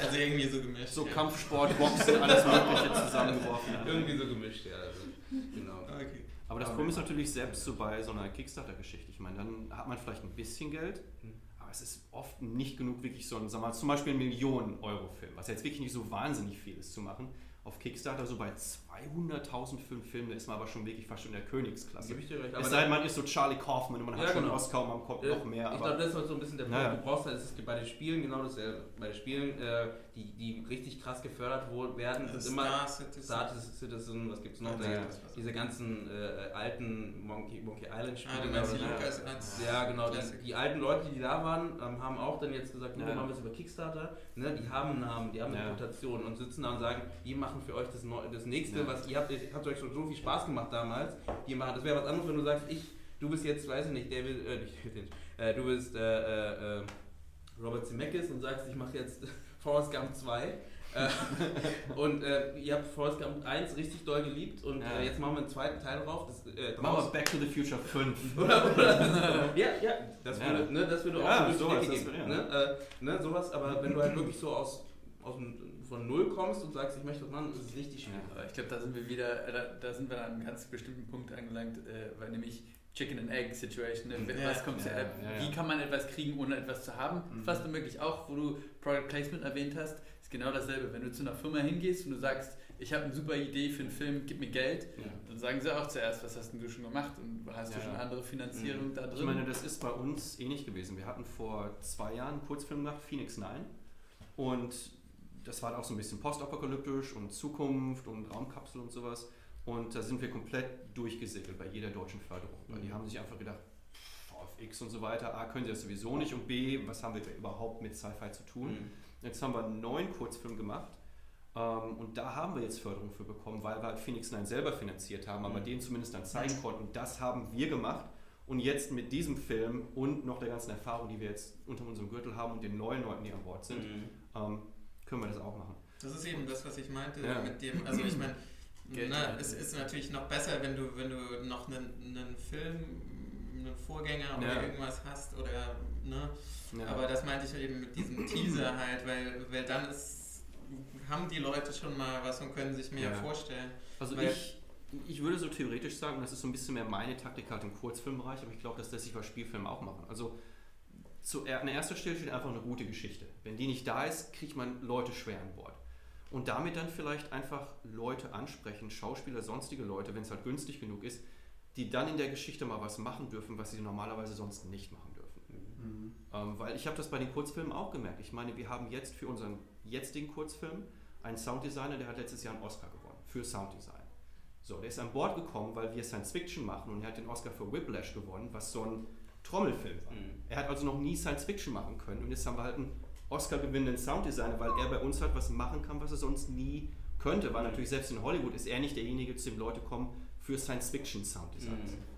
Ähm, und, und solches. Und das gibt es in Deutschland mit Sicherheit auch, dass man irgendwelche Leute kennt, die wirklich gut sind in ihrem Job, mhm. aber nie die Chance hatten, das mal zu machen. Ganz lange bei und wenn man, ja, und wenn man da eine gute Geschichte hat und sagt, hier, ich gebe euch die Möglichkeit, ist zwar ein bisschen weniger Geld oder gar kein Geld, aber Ne? Und dann natürlich schauen, dass man halt flexibel ist von der Zeit her und die so ein bisschen da berücksichtigt. Mhm. Aber, ja, das sieht man ja immer wieder bei deutschen Schauspielern auch, dass die halt, also gerade in Deutschland, bei Schauspielern an, an jedem Set gibt es Leute, die so hinter den Kulissen stehen und sagen, oh, ich habe keinen Bock, ich will viel am Science-Fiction-Film machen. Und, und das, ich, ich muss wirklich sagen, ich, hab, ich bin immer so im Hin und Her überlegen, weil ich denke mir wirklich teilweise, die deutschen Schauspieler sind wirklich nicht toll. Aber dann, aber dann sehe ich die auf einmal in anderen Filmen, teilweise auch englischen Filmen ja, ja. oder anderen deutschen Filmen, hey, nee, Moment, der kann doch Schauspielen, aber wieso hat er es da nie gemacht? Mhm. Und, und deshalb, also ich denke wirklich, dass das nicht ist, dass wir, also, also ich, ich denke wirklich, das steht und fällt einfach mit einer guten Geschichte, guten Charakteren, weil das hat man ja auch bei allen anderen Schauspielern. Wieso gewinnt ein Anthony Hopkins einen Oscar für Schweigen der Lämmer und hat auf einmal dann einen super schlechten Film und denkt, boah, das ist ja wirklich schlecht. Ne? Bingo. Der hat, ja, der hat, ja, der hat auf einmal echt das, das Schauspielern verlernt, sondern es ist einfach halt nicht die richtige ja. Geschichte, ne, um das wirklich so rauszukriegen. Mhm. Christoph Walzen. Ja, solche Sachen. Mhm. Und ich glaube, das ist, da muss wirklich mehr geschehen. Und hier in Deutschland, es gibt halt gar keine Spec-Scripts oder so. Also mhm. In Amerika, jeder schreibt jeden Monat ein neues Skript, tauscht sich aus mit anderen Leuten, macht andere Sachen. Ja, das war auch ein um, Punkt, das war, von dem ja. letztes Mal hatten wir darüber geredet, das fand ich auch super. Äh, also den Punkt fand ich interessant, weil einfach ähm, also so zu sehen, dass im deutschen Markt einfach es fehlt, dass Leute kreative Leute suchen. Ne? Also in, in, Amerika hatten wir das Thema, dass ja. ähm, die Leute halt suchen nach kreativen Stoffen und deswegen halt kreative Stoffe auch produziert werden. Also es wird versucht halt, es wird gemacht, ja. gemacht, gemacht, um halt was Kreatives zu machen. Ähm, und hier ist es keiner, also du, du gehst hier nicht zu, äh, zu den großen Studio, äh, Studios oder zu den großen Produktionsfirmen und sagst, hier, ich habe ein Skript geschrieben, äh, äh, guck mal, wenn du jetzt keinen da kennst oder was auch immer, ähm, sondern die haben meistens, die, die, setzen sich hin, haben was entwickelt und suchen dafür einen Drehbuchautor. Ne? Oder so, meistens in diese Richtung halt, aber nicht andersrum, dass einfach ähm, die einfach nach coolen Stoffen suchen. Ähm, das, hatten wir letztes Mal mit dem Thema, dass auch viele Leute, die halt äh, gute Sachen, die von vielen Leuten angeschaut werden, diese Danny Boone, ne? Boone. Der, äh, was, wer? Boone, äh, der die, dieses Star Wars Ding gemacht hat. Ach so, Sean Boo. Sean Boo. Ja, Darth Maul Apprentice war das. Voll genau. falsch. Ja. Entschuldigung. Der Anfangsbuchstabe war schon richtig. Ja, B. ich habe auch erstmal A gedacht. Ähm. Aber dann hast du, okay, A kann sein. B. ähm, nee, genau, dass er genau, also solche Leute zum Beispiel auch, ähm, die haben den, ähm, ihren Kurzfilm gemacht wurde von ganz vielen Leuten gesehen, die wurden nach Hollywood eingeladen, mhm. äh, um äh, mit denen zu quatschen etc. Aber hier in Deutschland meldet sich halt keiner bei denen. Mhm. Ne, weil das halt einfach, das ist nicht so unser Markt. Und das habe ich von einigen Leuten ja. gehört. Also Shampoo, Kalle Pechowski, mhm. Mila, Dave Adams, ähm, die diesen Selfie vom Hell-Film gemacht haben. Ich meine, das sind alles Leute mit 10, 20 Millionen Views auf YouTube mhm. und keiner interessiert sich in Deutschland. Ist aber in anderen Ländern nicht anders. Ich hatte mich mit äh, David Sandberg mal unterhalten. Das ist der Typ, der Lights Out gemacht hat, der Schwede. Den hat die Schwede auch keiner mit Marsch angeguckt. Der hat hm. keine Förderung bekommen, hat 20 Kurzfilme gemacht und dann endlich einen Produzenten in Amerika gefunden, der diesen Lights Out Kurzfilm gemacht mhm. hat. Und die haben das dann halt in Amerika zusammengebaut mhm. mit einem Drehbuchautor und so weiter. Wenn du Glück hast, kommst du in Deutschland auf die BVG-Werbung und das. Aber das ist auch wieder die Sache, selbst bei Lights Out. Und das geht so ein bisschen wieder zu dieser Geschichte zurück. Die mhm. hatten ähm, zum Beispiel das Glück, dass die halt als äh, Drehbuchautor Erik Heiserer hatten, der zum Oscar nominiert war für Arrival. Mhm. Das hat er geschrieben. Und davor, äh, und Lights Out hat er halt auch geschrieben. Und der Grund, warum er Lights Out geschrieben hat, weil, weil der Regisseur da hingekommen ist und wirklich die emotionale Geschichte schon kannte für die Geschichte. Es geht um Depression und dieser Geist ist eine Manifestation der psychischen Probleme der Mutter in dem Film und die Kinder haben diese Entwicklung, die sie durchmachen und so weiter. Und damit ist er da hingegangen und die haben halt nicht nur gesagt, ah, das ist ein cooler Effekt, wo halt das Licht ausgeht und wir sehen das Monster, sondern die emotionale Geschichte, die Charaktere, das alles spricht uns an. Da können wir auch einen guten Drehbuchautor jetzt an Bord bringen, der dann wirklich das Ganze ähm, entwickelt. Und halt James Wan, der Fast and Furious, Saw und diese ganzen Sachen macht. Ne? Also dann kommen auf einmal diese Schwergewichte auch an Bord, weil einfach die Geschichte funktioniert. Ja. Und das ist hier in Deutschland immer so dieses Hollywood Live, wo es halt ist, ey, da ist ein Geist, der hat das gemacht, jetzt machen wir sowas ähnliches. Ne? Aber die Figuren, die Charaktere sind so Nebensachen. Mhm. Du wolltest was sagen? Ja, äh, hier auch David Sandberg bzw. James Wan hat ja auch äh, einen Mini-Kurzfilm gedreht. Also Saw war ab Ja. acht Minuten Mhm. und äh, der wurde dann halt rumgeschickt. Und dann war halt irgendwann ein Carrie Elves irgendwie mal irgendwie davon begeistert und die Ja. Monica Potter und ich glaube auch Jason Blum ist da dabei gewesen. Ne? Äh, sind ja irgendwie waren drei gespannt, die den ersten produziert haben. Ob es Blum war, weiß ich jetzt nicht bei Saw, aber ähm, bei Blum hatte eigentlich erst bei Miramax mitgearbeitet und hatte ähm, Ich glaube, glaube, Paranormal Activity war es dann erst. Aber das, das kann schon sein. Ich meine, also genau, Jason Blum war dann eben alleine mit Paranormal Activity eben Ja. so ganz vorne dran und dann boom, ist das natürlich explodiert und auch mit wenig ganz, ganz viel machen. Und bei Saw war ja das schon eine Ratio irgendwie 1 Million Kosten, 100 Millionen Einspielen. Mhm. Und so. Was Bei Paranormal Activity ist natürlich dann nochmal was krasser. ist aus den Blair Witch Machern geworden? Oh, Da Nicht Da viel. das Es gab- nicht. Nee, die- Ja, Blair ja, 2 gab es neulich Genau, mal. aber die haben jetzt, die hat ja nichts mit den, mit den alten Machern zu tun. Ja, aber das ist so ein bisschen, ich meine, es gab Paranormal Activity, das war Oren Pelly, der hat dann Ach, so, okay. Area 51 oder sowas gemacht. Okay. leider auch nichts. Ja, und der ist für sechs Jahre, glaube ich, verschwunden einfach Genau. in diesen Verließen von Blumhouse Pictures. Weil Mhm. die einfach halt sagten, na, ist nicht so gut. Ne? Jetzt Mhm. macht er wieder was anderes, aber ähm, aber gibt's auch, ich meine, es gibt auch so Eintagsfliegen. Mhm. Ne? Wiener Musik, die haben mal so einen Hit Ja, und dann. Ne? Ja, ja, klar. Kreativität halt, ne? Ja. Schwieriges Pflaster, wo wir uns bewegen. Mhm, mhm, mhm. Okay, damit wir zusammen. Schwieriges Leben. Schwieriges Leben. oh nein, hört auf! Hört auf, Film halt zu machen. Nee, aber ich aber, glaube aber wirklich so in Deutschland ein, ein Film für ein kleineres Budget mit wirklich interessanten Charakteren im Bereich Horror, Suspense, Thriller, wo es halt so ein bisschen mehr um dieses, was man nicht sehen geht. Einfach, dass das Budget halt klein bleibt. Mhm. Das müsste zumindest so eine Art Achtungserfolg einbringen in Deutschland, dass die Leute sagen, aha, da kommt was und das könnte man jetzt international dann auch ganz gut. aber das wäre los sowas werden. wie die dunkle Seite des Mondes, ich weiß nicht, ob ihr den kennt. Nee, den hab ich nicht Ja, mit den Nazis? Ich glaub nicht. Nee, nee. Nee, das ist mit den den Iron Mushrooms. Sky. Ja, Das das ist ist geil. Das Mondes ist mit Moritz Bleibtreu. Und Mushrooms, ne? Ähm, der zum Beispiel ist eigentlich so ein Suspense-Film, ähm, so ein bisschen Psychothriller, Mhm. ne, so, so in die Richtung. Äh, Moritz Bleibtreu nimmt halt irgendwelche Pilze, ist nach einer, auch noch eine Buchverfilmung. Ein Trailer oder sowas hätte ich jetzt Bestimmt. gesehen. Ja, von, von Mia oder sowas. Ja, genau. Auch Ja. wieder viel zu, viel zu wenig Werbung, meiner, meiner Meinung Ja. nach. Also man hat wieder nichts dazu gesehen, eigentlich so. Ähm, Ich habe den meinen Freunden in Hollywood gezeigt, die sagen, ich habe keine Ahnung, worum es in dem Film geht. ach, den. Ja. Oh. Das da erinnere ich mich noch dran, weil da hatte ich gesehen, das war irgendwie, dann hat er einen Pilz und dann ist da was und dann ist hier was Mhm. und dann. Und das ist halt diese Sache, man sieht einfach nicht so richtig so, was ist der Hook, so dieser Haken, der mich Mhm. wirklich reinzieht in den Film. Ne? In Deutschland ist das immer so ein bisschen. Die sind so scheu, einfach jetzt mit rauszukommen. Ja, Das ist das Tolle an dem Ich Film. glaube, da ne? ist immer dieses, okay, da gibt es die Amis, die machen immer so Stories von A nach B, das will ich gar nicht, ja. ich will das irgendwie, und dann passiert das, und dann aber geht es in eine ganz andere Richtung. Und dann Ja. kommt das noch dazu, Mhm. Und auf einmal ist er ein Hund. Ja. oh mein Gott. Genau, und Leute denken so, ja, man, das ist genau, genau so, wie man nicht eine Story Ja. schreibt. So. Ja, aber das, Aber das ist cool. Ah. Ich, ich glaube, es liegt auch daran, ähm, dass man, wenn du halt mal vielleicht mehr an, also anders deine Story schreibst und es halt dann in der Regel lässt du es ja lesen von anderen Leuten etc. Mhm. Und wenn du halt in diesem Konglomerat bleibst, ähm, sorgt es dafür, dass du dann schon irgendwie, es wird so lange angepasst, bis es dann am Ende wieder in dieses Das kann in schon die sein. Richtung halt läuft. Das ist eigentlich schade, weil ich hatte in, in Hollywood mal eine Weile gearbeitet mit einem ähm, Typen bei William Morris Endeavor, der heißt Chris Lockhart. Und der ist also zuständig dafür, Drehbücher zu sichten für Denzel Washington, Matt Damon, äh, Mel Gibson, als er noch richtig ein großer Star war. Und die Projekte, nach denen die suchen, sind ja dann wirklich meistens eher anspruchsvolle bis teilweise Oscar-Material. Mhm. Für halt Denzel Washington, solche Mhm. Leute. Und das erste Kriterium war immer, was ist diese, also Major Dramatic Question heißt das, was ist diese dramaturgische Hauptfrage, was will er, was ist sein Ziel, was ist der große rote Faden, der durch die Geschichte geht. Und wenn das nicht da ist, dann ist der Rest schon fast eher Nebensache. Mhm. Hier in Deutschland ist das eher so, man scheut sich davor, so richtig auf den Punkt zu kommen und zu sagen, das will er. Mhm. Ne? Weil ohne diesen Motor, ohne Benzin im Tank, kann man auch wenig dann machen, weil Ja. einfach alles so dann versickert. Ne? Mhm. Und das waren halt wirklich so, wirklich diese prestigeträchtigsten Schauspieler in Hollywood. Und danach haben die gesucht. Die waren sich gar nicht zu scheu zu sagen, das wollen wir haben. Ne? Mhm. Anstatt, ja, vielleicht ein bisschen dieses und jenes. Mhm. Ich habe noch eine Frage in die Runde. Ähm, und zwar äh, Ich hab gibt's sie in- kennt.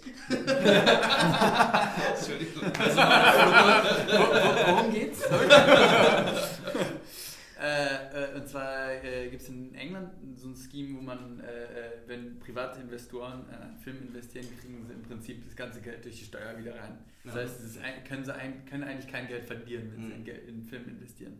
Gibt es irgendwie sowas ähnliches in Deutschland überhaupt? Oder? Der Uwe Boll hatte das doch mal eine Weile gemacht. Deshalb gab es diese ganzen schlechten Uwe Boll-Filme, weil das so. Aber dieses Steuerloch ist, glaube ich, geschlossen. ja, das war jetzt weg. Deshalb ist Uwe Boll auch weg. Aber ja, das, das war so. Ja, jetzt gibt es das nicht mehr. Also Ja. Genau, in England gibt es das noch, ne? Also das, Mhm. äh, das habe ich auch mal gehört. Ja, das sind Tax Rebates gibt es denn. Das Ja. heißt, man investiert irgendwie Geld und bekommt dann halt Steuerrabatte und solche genau. Sachen. Ah, das ist auch eine Möglichkeit. Mhm. Ja gut, in Deutschland gibt es ja Fördergelder halt. Ne? Ich meine, wenn man hier hingeht und sagt, ich bekomme halt aus irgendeinem Fördertopf 500.000 für die Postproduktion, und so, das ist Mhm. ja auch nicht so viel anders. Ja, natürlich, das schon. Aber gut, aber das ist doch noch was anderes, weil du kannst halt an andere Leute rangehen halt, ne? Also weil genau. du kannst theoretisch an jeden rangehen und sagen, hey, unterstütz mich. Ja, ja, kannst ja, halt anders abrechnen halt, ne? Und das geht hier Ja halt gut, hier in Deutschland das sind ja eigentlich dann nur so diese Regionaleffekte, dass man halt sagt, okay, ich bekomme irgendwie vom, Genau. von Baden-Württemberg Ja, halt das Geld, also muss ich in diesem Land halt So diese, drehen diese oder Leute von daher Ja. holen oder oder halt da die Postproduktion machen Ja, oder genau. was auch immer halt, ne? So, so Aber bei diesen Tax Rebates ist das genauso. Man muss halt da, ich weiß nicht, also klar, wenn das englandweit ist, dann ist natürlich, ähm, gibt es natürlich mehr Platz. freie Hand, aber sonst in Amerika ist es so, dass es halt Kalifornien und ähm, Arizona Mhm. und New York, die haben alle ihre eigenen Steuerrabatte, die Mhm. dann halt sozusagen konkurrieren um die verschiedenen Ja, Filme machen und okay. versuchen die Produktion dann halt zu sich zu holen. zu sich zu holen. Mhm. Genau. Okay, okay. Dann würde ich mal in die Runde schmeißen. Was würdet ihr gerne sehen? Sagen wir auf Deutschland. Machen wir es einfach. Wie hieß der Film? Irgendwas Lane? Ähm, Cloverfield Lane. Cloverfield Lane. Lane. Cloverfield Lane, ja. So, das ist doch machbar. Ja, Und, und das wäre das wär geil. Ja. Sowas würde ich gerne in Deutschland sehen. Mhm. ja, ja, ja. Das stimmt, absolut. Das tut mir ehrlich an. Ich würde ehrlich gesagt endlich mal eine, gerne eine gute deutsche Serie sehen. Irgendwie. Also wirklich eine. Das kommt ja bald Tag. Muss ich keine Sorgen mehr machen. Ja, das Genau. kommt Netflix ich weiß. Nee, ich weiß nicht. Nee, Na, wirklich eine, eine Serie, die, einen, die mich packt. Aber bisher hat mich keine einzige deutsche Serie so wirklich gepackt. Außer der Tatortreiniger, aber auch nur lustig. Hast du UMI gesehen? Nee, ist das eine Serie? Ist das ein Film? Nee, ist eine Serie. Ist Nee, nee. Das ist ein Film. nein. UMI ist Nee, nee. You Are Wanted You ist Are die Wanted Serie. ist die Serie. So. Ja, das Entschuldigung. Entschuldigung. Ähm, You Are Wanted. ja. Hast du gesehen? Ich will nicht drüber reden. Matthias Schweighöfer. die Kindheitserinnerung. War das schlecht? Ich habe ihn noch nicht gesehen. Ich wollte mal. Es war halt wie immer flach. Also, das ist genau das, was du sagst. Mhm. Es ist grau. Seite ist Es so, ist einfach grau. Ja, es ist halt so, so, die Figuren werden immer so nicht ganz ausformuliert und so immer so, ja, das ist halt ein Typ, der ist reich, meine Weinfresse so, also das ist der Held der ist ein guter, Mensch. So, was, ist, was muss da noch mehr dazu sagen? Ja. Das ist halt einfach ein Typ, meine Fresse. Und der Böse ist halt einfach ein böser Typ, das ist, auch, das ist ganz klar, der ist halt böse. Aber im, im Grunde genommen, wenn ich das jetzt mal so, so ein bisschen reduzieren darf, ist es im, im Grunde geht es einfach darum, Filme sind Unterhaltung. In Amerika heißt es also Motion Pictures, also bewegte Bilder. Bilder und das, das, das spricht also, also Emotion Pictures. Das sind Emotionsbilder, die müssen Emotionen hervorrufen. Und eine Grundart, wie man Emotionen hervorruft, ist Konflikt. Und Konflikt gibt es halt zwischen der Person und seinem Umfeld, zwischen der Person und den anderen Leuten, mit denen man zusammen ist und auch in der Person selber.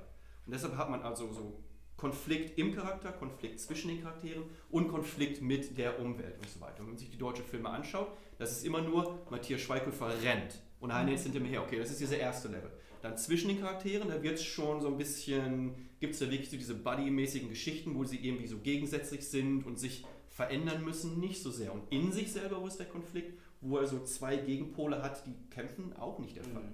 Und das ist einfach das Problem. Wenn man sich diese drei Ebenen anschaut, das ist immer nur die offensichtlichste, höchste Ebene, wo es noch so einigermaßen dann teilweise ist und dann verflacht es schon. Ne? Mhm. Und deswegen sind zum Beispiel solche Filme vielleicht wie Knocking on Heaven's Door oder so schon etwas beliebter, ne? weil das ist ein bisschen tief, also Ja. da ist die zweite Ebene schon ein bisschen mehr drin. ja. Ja. Und also so selbst, was war das irgendwie? Ähm, Oh Boy oder sowas, dieser Film. Den fand ich eigentlich gar nicht so schlecht, auch wenn es nicht diesen großen roten Faden gab. Nee, also nee, ich, ich, ich, fand, ich fand ihn, ich muss ehrlich sagen, also zuerst habe ich gedacht, boah, den werde ich nie mögen, weil das ja wirklich so eine Art Arthouse-Film war. Und dann habe ich mir ihn angeschaut und habe gesagt, okay, die Szenen selber sind alle echt, also schon mit Konflikt und Spannung und sind unterhaltsam und hat einfach so seine eigene Art gehabt, die aber gewollt mir vorkam. Und vorhin dachte ich, okay, das war halt das, was der Regisseur wollte und das kann ich auch respektieren. Auch wenn ich persönlich jetzt lieber gerne was Geradliniges gemacht hätte oder halt mit einem anderen äh, Trieb da drin. Aber ich, also das, das war zumindest so unterhaltsam. Ne? Mhm. Und das fehlt einfach jetzt in Deutschland, diese unterhaltenden Szenen, die dann wirklich auch. Ja, aber unterhaltsam war für mich unfassbar äh, wie nichts anderes in dem Kinojahr. Cloud Atlas, äh, das ist schon zwei oder drei Jahre her. Okay. Auch ein deutscher Film, muss man so Stimmt. sagen. Äh, Mhm. Mit Tom Tipper und dann natürlich die Tarkowski Sisters in den, äh, auf den Regiestühlen. Mhm. Und äh, da ist natürlich auch niemand reingegangen. Weil natürlich, ne, wer will sich schon drei Also, Stunden hinsetzen? Ja, Einmal in das, Deutsch, einmal in Englisch. das ist Aber- einfach super und unglaublich dankbar, auch wenn man nochmal anguckt. Aber mich wundert es, äh, das stimmt, da, das stimmt, da Ja. sind keine Leute reingegangen, aber war der einfach viel zu teuer? Also der, war, also der wurde sehr teuer produziert, meine ich. 100 Ähm, Millionen. ähm, und was wurde eingespielt? Weißt du? 100. Also ich meine, im Grunde, nein, die haben, im Kino haben sie keinen Plus gemacht. Ich glaube, Okay. erst nachher auf der Heimkino. Okay, okay. Aber wo- woran denkst du, woran nichts, weil es drei Stunden lang ist? Weil Nee, nee, nee. Also ich meine, der Trailer dafür ging ja schon fünf Minuten. Ne? Aber der war schon es zwei ist halt- Stunden auch 58. wirklich- Es ist einer der komplexesten Filme, die man machen kann. Mhm. Also einfach nur so. Na, die Weltgeschichte. Na, es sind sechs Geschichten parallel? Sechs oder sieben, ne? Es ist unfassbar viel. Ich habe ihn mir auch noch nicht angeguckt. Und es ist nicht chronologisch Ja. und äh, die Mhm. Schauspieler, die kommen ja immer wieder vor, Genau. aber auch tatsächlich teilweise Andere Rollen, ne? anderes Geschlecht, andere Rollen, genau. Also es ist, es ist anspruchsvoll. Ja. Mhm. Genau, aber was ich eigentlich sagen wollte und was die Frage war, was würden wir gerne sehen, ist eine deutsche Serie, die sich mit der deutschen Sagenwelt und den ganzen Legenden und Mythen beschäftigt, die äh, hier unser Land umgeben. Und das ist mehr als nur die Nibelungen und sowas. Und es gibt unfassbar viel und so tolle Geschichten. Also Da wurde vorletztes Jahr auf der Genrenale was gepitcht, genau Hab das. ich auch gesehen. Ja. Wirklich? Ja. Haben wir es Ja. da gesehen. Was war denn da? Da, da war Ja, genau das gepitcht als Serie. Ja. Da war ich nicht Also Game of Thrones als Ah ja, stimmt. Ja. Also, Stimmt, ja. Okay. so. Ich meine, der, der Witz ist ja, ein Finnler machen das jetzt schon. Also Rennie Harlan ist gerade in China und hat halt ein Projekt finanziert bekommen, um halt finnische Sagenwelten halt umzusetzen, so Game of Thrones Styles. Mhm. Mit wirklich Hollywood-Budget und Hollywood-Autoren und allem Mhm. an Bord. Ist noch so ein bisschen jetzt unter vorgehaltener Hand jetzt das Mhm. Projekt. Aber das, ich meine, die machen das. Das ist Finnland. Mhm. Fucking Finnland, ja. Und wir sind hier in Deutschland und. Ne? Alle Finnen, die zuhören. Nee, also wirklich Glückwunsch. Gratulation. Ich meine, ne, Nee, Harlan hat ja auch gut Geld gemacht Ja. mit kommerziellen Projekten, aber Mhm. das ist halt die Sache. Und, aber, wobei Christian Albert ist ja auch jetzt in, in, ähm, der, der stimmt, der in China, der macht jetzt Ja. auch irgendwas da. Ne? In China macht er was. Habe ich auch gehört. Ja, Was war denn das? keine Ahnung. Nee. Was bist du schon? Aus Deutschland? Äh, schwierig. Was sind deine Wünsche? Komm, los. Dein Wunsch kommt schlag ihn drauf. Komm. Das ist echt schwierig. Also ich meine, ja, eigentlich wie ihr auch schon gesagt habt, ich, es ist schwierig für mich momentan noch vorzustellen, wie eben so ein, so ein deutscher Film, der nicht einem amerikanischen Film quasi hinterher Mhm. rennt. Aber ich habe jetzt auch nicht wirklich die, die Lösung dafür, sonst würde ich es machen. Mir fällt aber Ähm. sein. Äh, sorry.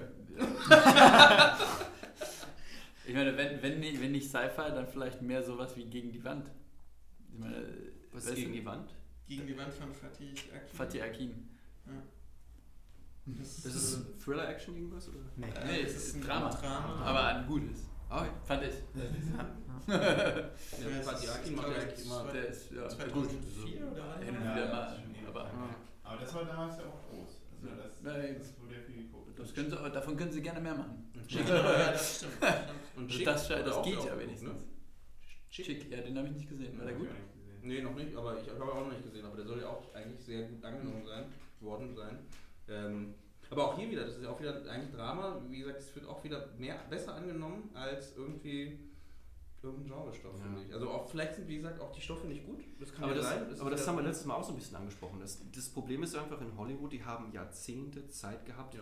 diese fiktionalen Welten zu erschaffen, bis die jetzt zu so einem extremen Punkt gekommen sind, die die Leute aber immer noch total als normal empfinden. Also auch Wenn ich jetzt, ne? ja, Das wenn ich jetzt irgendwie so einen, so einen Transformers-Film 1960 gedreht hätte, die Mhm. Leute hätten, naja, das kann doch nie in New York passieren. Mhm. Aber die haben 60er, 70er, 80er, 90er, 2000 gehabt. Die haben so viele Jahrzehnte gehabt, um peu à peu einfach diese filmischen Welten halt größer und mhm. extremer und, und bunter in, zu machen. In, in, gewisser Weise das Publikum halt auch erzogen. Ne? Ja, also und das ist, aber das wird den Amerikanern jetzt auch so ein bisschen zum Fallstrick, weil dadurch, dass es halt so international geworden ist, werden jetzt zum Beispiel Fast and Furious ist ein gutes Beispiel. Die erste Fast and Furious, der erste Fast and Furious Film, da ging es wirklich noch um diese lokale Autorennkultur in Amerika. Und dann wurde es größer und größer und musste globaler und globaler werden. Und auf einmal wurde das fast so eine Art Superheldenfilm. Ja, ganz kurz, und dieses Lokalkolorit ist komplett rausgenommen worden. das mit musste globaler werden? Weil das ist eigentlich das, was ich dem großen, äh, diesem Franchise zugute halte, dass sie so global geworden sind. Tatsächlich Frauen und Männer gleichberechtigt nebeneinander gestellt haben multiethnischen Cast irgendwie bilden, den nicht mal Avengers Nein, das, nee, ich, ich, ich meine jetzt nicht in dem Sinne global, so. sondern in dem Sinne einfach, dass es nicht mehr Lokalkolorit wiedergibt. Zum Beispiel da ging es halt um die spezifische südkalifornische Car-Racing-Kultur oder sowas. Und diese lokalen mhm. Sachen, die können jetzt nicht mehr vorkommen. Das ist mehr in diese Art Filmwelt jetzt auf einmal gegangen, mhm. wo halt die Regeln der Physik überhaupt nicht mehr zutreffen, wo alles so superheldenmäßig sind. Das ist praktisch auf einmal jetzt ins Marvel, X-Men-Universum oder DC, Superman, sonst was reingestiegen. Das ist einfach so ein bisschen realitätsfremd geworden, weil es jetzt einfach nicht mehr so dieses Lokalkolorit haben kann. Das ist jetzt der internationale Spionage-Thriller. Ja, genau. Das ist, ne? das ist einfach, das heißt, diese, diese ganzen Eigenheiten, die wirklich eigentlich den ersten Film so individuell gemacht haben, die sind abgeschliffen worden. Es ist einfach nur noch so kleinster gemeinsamer Nenner. Auto, schnell und ne, springt irgendwas hoch. Aber wo ist das passiert, frage ich mich auch, weil ich meine, am Ende der erste Teil war genau das, der zweite Teil war Tokyo Drift, glaube ich, ne, wo die dann nach Tokyo gegangen Das war dieser Reboot, der vierte Miami. Teil war das oder sowas, wo ja, es dann auf einmal dieser Heist-Film wurde. Ne? Ja, ja, stimmt. Dann auf einmal, stimmt. jetzt haben wir was komplett anderes stimmt. und jetzt machen wir wirklich international ja. Kohle. Die haben die alle geguckt? Nein, ich bin Jetzt auf einmal kommt es raus. Ich habe den ersten, den ersten habe ich auch. Ich habe die ersten zwei geguckt, weil der erste fand ich, fand ich gut. Äh, super, vielleicht übertrieben, aber ich fand ihn sehr gut, gut, gut gemacht. Äh, den zweiten fand ich äh, nicht gut. ja. ne? Und dann bin ich leider ein bisschen raus. Ich glaube, den dritten habe ich auch bestimmt auch. Aber was, aber was mir dabei jetzt ein bisschen auffällt, und das ist zum Beispiel einer der Gründe, warum ich jetzt hier halt aus, aus Hollywood auch rausgegangen bin, ist einfach, dass es bei diesen globalen Franchises schwerer und schwerer wird, wirklich menschliche Geschichten zu erzählen, mit denen man sich wirklich verbunden fühlen kann. Das sind alles immer diese ganz groben, plakativen, klischeehaften Charakterbögen, halt, die da drin sind. So geht es ja nur schnell ja. zehn Leute zu etablieren. Ja gut, Fuß aufs Gas und durch die Wand. Aber, ähm, aber, aber das, diese kleineren Geschichten zu erzählen, das, das geht ja fast gar nicht. Mhm. Weil es halt einfach immer das Marketing-Department ist, was einem da reinredet und dann kommt halt irgendwie Will Smith an Bord und der hat noch seinen eigenen Drehbuchautor und der will das haben. Und, aber es ist immer so viel, was da rumgemetzelt ja, wird an diesen Geschichten. Ne? Und China muss halt das auch abnehmen und dann können wir also auf gar keinen Fall das da drin haben. Der Chinese und, muss und das, das finde ich eigentlich dann auch jetzt wieder ein bisschen eine Chance für den deutschen und europäischen Film. Einfach zu sagen, wir haben jetzt hier die Eier, wirklich mal was zu machen, was halt nicht unbedingt für ein globales Publikum mit null Kanten gemacht wird, sondern wirklich halt so ein bisschen. Und das muss nicht total abgedreht sein, aber einfach was Solides, so wirklich, ne, wie diese 70er Jahre paranoiden Thriller oder sowas in Amerika. Oder halt 80er John Carpenter, Science Fiction, solche Dinge. Aber es, ja, John Carpenter ist halt, ist halt im Prinzip Howard Hawks entsprungen. Und wen haben wir hier in Deutschland, wo sozusagen ein John Carpenter, beziehungsweise wir brauchen erstmal einen Howard Hawks in Deutschland, der jemanden so irgendwie prägen kann, dass er, wie John Carpenter, diese Sachen nimmt aus dem Western ins Horror äh, ver, äh, verlagert und äh, da seinen eigenen Garn spinnt. Mhm. Weil bei uns ja im Prinzip schon die, die, die Urväter es schon schwer hatten. Und seit Edgar Wallace und Winnetou in den 60er Jahren, seitdem da diese große Kinoblüte im Prinzip, äh, seitdem, ja, äh, ja. wie heißt's? Ver, vertrocknet ist. äh, ja, äh, es ist halt irgendwie wirklich schwer. Und ich, ich wünschte, wir hätten irgendwie so jemanden, dem wir dann hinterher gehen können und sagen, hey, hallo. Ja, aber ich glaube, das brauchen wir nicht. Das haben wir schon lange nicht mehr. Wolfgang Petersen ist halt weggegangen. Ronald Emmerich nee. ist auch sofort die Alle gehen wenn über den Teich, ne? Ja, aber ähm, ich glaube, das brauchen wir auch gar nicht, weil du bist vielleicht. wer, wer, weiß, ne? Ich meine halt. Also ich, ich, ich Entschuldigung, ja. Also ich, ich glaube, das ist einfach halt, was ich schon mal gesagt habe, dass sie in Hollywood halt diese Jahrzehnte hatten, um diese filmischen Welten ja. zu erweitern. Wir können jetzt nicht praktisch sozusagen direkt an, dieses, an die Grenze der Hollywood-Filmwelt gehen, sondern müssen, okay, was ist in Deutschland so diese Grenze der Realität, die die Leute noch akzeptieren und das dann so langsam ausweiten und einfach mhm. schauen, was für Geschichten wir erzählen. Und das müssen halt Sachen sein, die in der Realität äh, verbunden sind, ne, die also verankert sind, mhm. mit Charakteren, in die man sich wirklich gut rein verbinden, rein versetzen kann, weil einfach das Publikum halt so eine Genrescheu hat aber wenn man zumindest Charaktere hat, mit denen man sich verbunden fühlt, dann kann man so ein bisschen auf die Reise mitnehmen. Also ich, letztens hatte ich mit einem gesprochen, der hier in Deutschland einen Film drehen will, aber auf Englisch für den Mhm. internationalen Markt, aber auch für Deutschland, weil die Deutschen den Film auf Englisch besser akzeptieren würden, als wenn er auf Deutsch Ja. ge ge Mhm. gedreht Und wird eh wahrscheinlich dann das heißt, die Untertitel oder. Unterton oder die, sowas. Die nicht, nee, Unterton natürlich. Ja. In Deutschland wird nicht Unterton. äh, und dadurch wäre das vielleicht auch eine Alternative, anstatt auf den deutschen Markt zu zielen als deutscher Film, Ja. auf den deutschen Markt zu zielen als ausländischer Film. Hm. Und dann ich wieder ich rein. finde es so schade irgendwie. Luc Besson. Ich meine, was, was Äh, macht Luc Besson? Taken, Transporter. Ja, aber auch nachdem er davor erstmal. Äh, Leon war auf Englisch oder auf? Leon war auf Englisch, Ja. in New York gedreht. Ja. Das stimmt, ja, okay. Äh, aber davor. Aber das war der französische Film. davor hat er französische Filme gemacht. In Ja. seiner Uni-Zeit noch.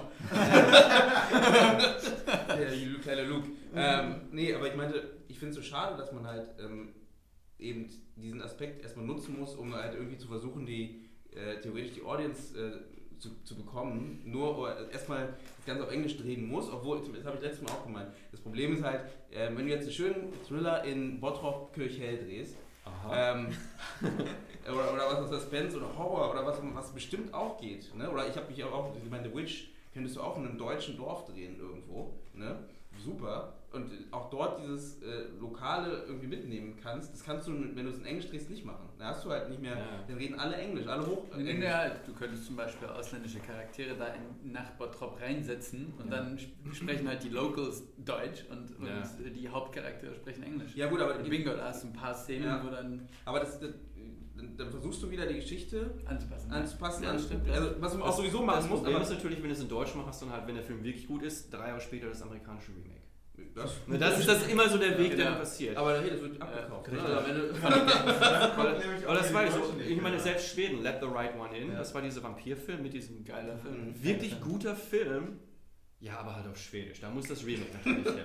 Von Hammer Films aus ist London unnötig. gemacht. Mhm. Ja. Ja, definitiv. Aber ich, ich sag mal so, wenn, wenn wir schon auf so einer Stufe wären, würde ich mich auch schon freuen, ähm, dass man halt sagt, okay, Wo, wobei, was jetzt noch so ein bisschen so, so ein kleiner Twist da drin ist, ist ja eigentlich schon so ein bisschen Netflix. Weil Netflix hat ja jetzt zum Beispiel die Serie 3% aus Brasilien aufgekauft. Und das ist halt auf, äh, halt in der, in der, also brasilianisch, aber Mhm. die haben halt für diese ganzen anderen Regionen weltweit Untertitel, beziehungsweise auch dann halt nachvertont. Mhm. Ne? Aber die sind eigentlich jetzt nicht scheu, dann halt etwas zu kaufen, was lokal gemacht ist und dann halt einfach anzupassen für die Märkte, aber jetzt Mhm. nicht unbedingt ein Remake zu machen. Ja, Netflix ist ja an sich so ein spannender Vertrieb. Ich meine, wir springen, ich weiß nicht, ob das gerade noch einen Faden hat, aber wir springen halt von A nach B und von C nach Z. genau, genau das ist Es geht ums Filme machen. Genau. Im weitesten Genau. Sinne. Lidl lohnt sich, ne? Achso, stimmt. Ähm, genau, Netflix hat es eben nicht daran gebunden, irgendwie, wie ist das Startwochenende? Oh, Fast and Furious 8, irgendwie das größte, erfolgreichste Startwochenende aller Zeiten, buhuhu. Aber ne, Filme leben ja viel, viel länger. Und Netflix erkennt das ja auch. Netflix äh, ist ja gar nicht daran gebunden, dass am Startwochenende so und so viel eingespielt wird, weil dann davon irgendwie 75% einbehalten werden können, danach nur noch 50, dann 25 und immer weniger. Nein, äh, die wissen, Filme leben und wir haben diese ganzen Abonnenten und überhaupt und wir haben dieses feste Budget. Äh, das Filme machen ähm, existiert ja unter ganz anderen Vorzeichen. Mhm. In Hollywood ist ja immer so klar, okay, Startwochenende wird dann sowas sein und sowas und sowas. Dann ein Heimkino-Release vielleicht sowas. Also kommen wir auf so eine Summe? Nee, lohnt sich nicht. Und Netflix, ne, also die hauen jetzt ja auch diese erste deutsche Serie raus, die auch meiner, meiner, meiner Ansicht nach wieder hier Stranger Things hinterher rennt. Ich weiß es nicht, ich hoffe nicht. So zumindest, ja. Ich hoffe, das ist noch mehr sein eigenes, als es gerade Ich meine, gerade Who Am war ja eigentlich auch ein Verschnitt von verschiedenen Ja. Born mit drin. Thrillern. Das, ja. das, Also, ich konnte immer sagen, ah, das ist der Film gewesen, das war der, das war der. Und es ist dieselben Autoren, glaube ich, die jetzt Dark machen. Mhm. Also von daher, dieses kann wirklich gut sein. Ich weiß gar nichts von Dark, aber wenn man jetzt so sich den Track Record anschaut, ist es Mhm. natürlich eher wahrscheinlich, dass das dann auch wieder was ist, was an was anlehnt. Mhm. Nee, You Are Wanted war ähm, Mr. Robert. So, also Stimmt, You Are Wanted war auch genau. tausend Sachen vor allem als Mhm. Vorbilder. Mhm. Hast du die ganz durchgeguckt? naja, das sein können. Ja, You're Wanted gibt es erst zwei Folgen oder drei. Nee, was? Es kommt ja nur Folge für Folge Ah. raus. Ach so. Aber zumindest eine zweite Saison jetzt schon. äh, Eine zweite Ja, Staffel, das äh, habe ich auch gehört. Genau, weil es trotzdem nicht so unerfolgreich war. Ja. Äh, weltweit. Aber ich glaube, Amazon sagt auch nicht, wie viele Leute sich das angeschaut Nee. haben, oder? Nee. Netflix, Amazon, man, was mich auch so ein bisschen nervt Mhm. eigentlich. Man hat da wirklich, die kaufen die Filme, vermarkten die eigentlich gar nicht, sondern laden die halt nur hoch. Mhm. Ja, und dann weiß man gar nicht mehr als Filmemacher, Mhm. mehr, wie will sich das anschauen. Was auch irgendwie blöd ist. Ja, Weil wenn ja. man jetzt mal so, einen- so einen Überraschungserfolg hat und auf, Ja. Wüsste, wüsste man nie auf Netflix. Ich glaube, wenn du es selbst hochlädst, siehst du es bei Amazon Prime. Also Ja, das, ja, das, das kann das sein. Ja, du mich- praktisch dann diese Kommission immer bekommst. Nee, bei, ja. bei Amazon Prime schon, weil du dann selbst hochlädst schon, aber wenn du halt in diesem. Michael Bay lädt jetzt Transformer. jetzt gucke ich doch mal. hat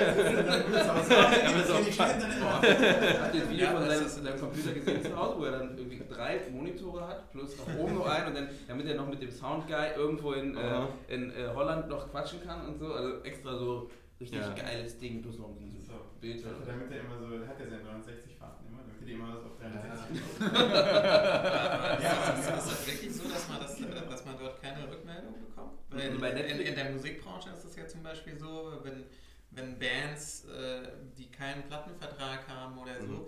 die haben ja erstmal keine, keine Chance oder keine Möglichkeit, ähm, zum Beispiel auf Spotify oder auf Amazon ihre Sachen zu verkaufen. Die brauchen quasi ein Plattenlabel und deswegen gibt es halt so Sachen in Amerika, zum Beispiel CD Baby, die sind mit die größten. Da meldest du dich halt an, ähm, kriegst dann quasi auch die äh, äh, Nummer äh, dafür, also eine Labelnummer.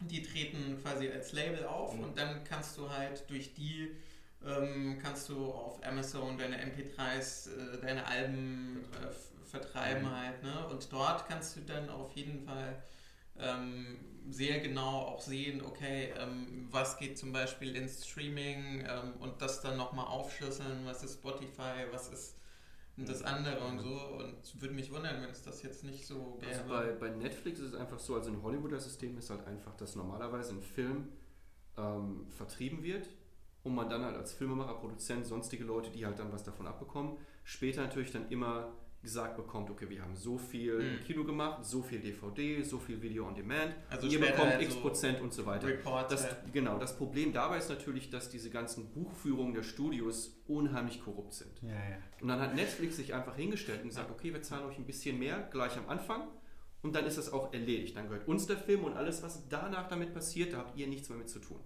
Und das ist halt wie so Netflix so ein bisschen, und deshalb müssen die Leute noch gar nicht sagen, wie viele Leute das Mhm. gucken, weil die haben dann einfach halt 10 Millionen gegeben und das ist es dann Mhm. auch. Ne? Wir haben euch ausgekauft und ihr braucht das auch nicht zu wissen. Mhm.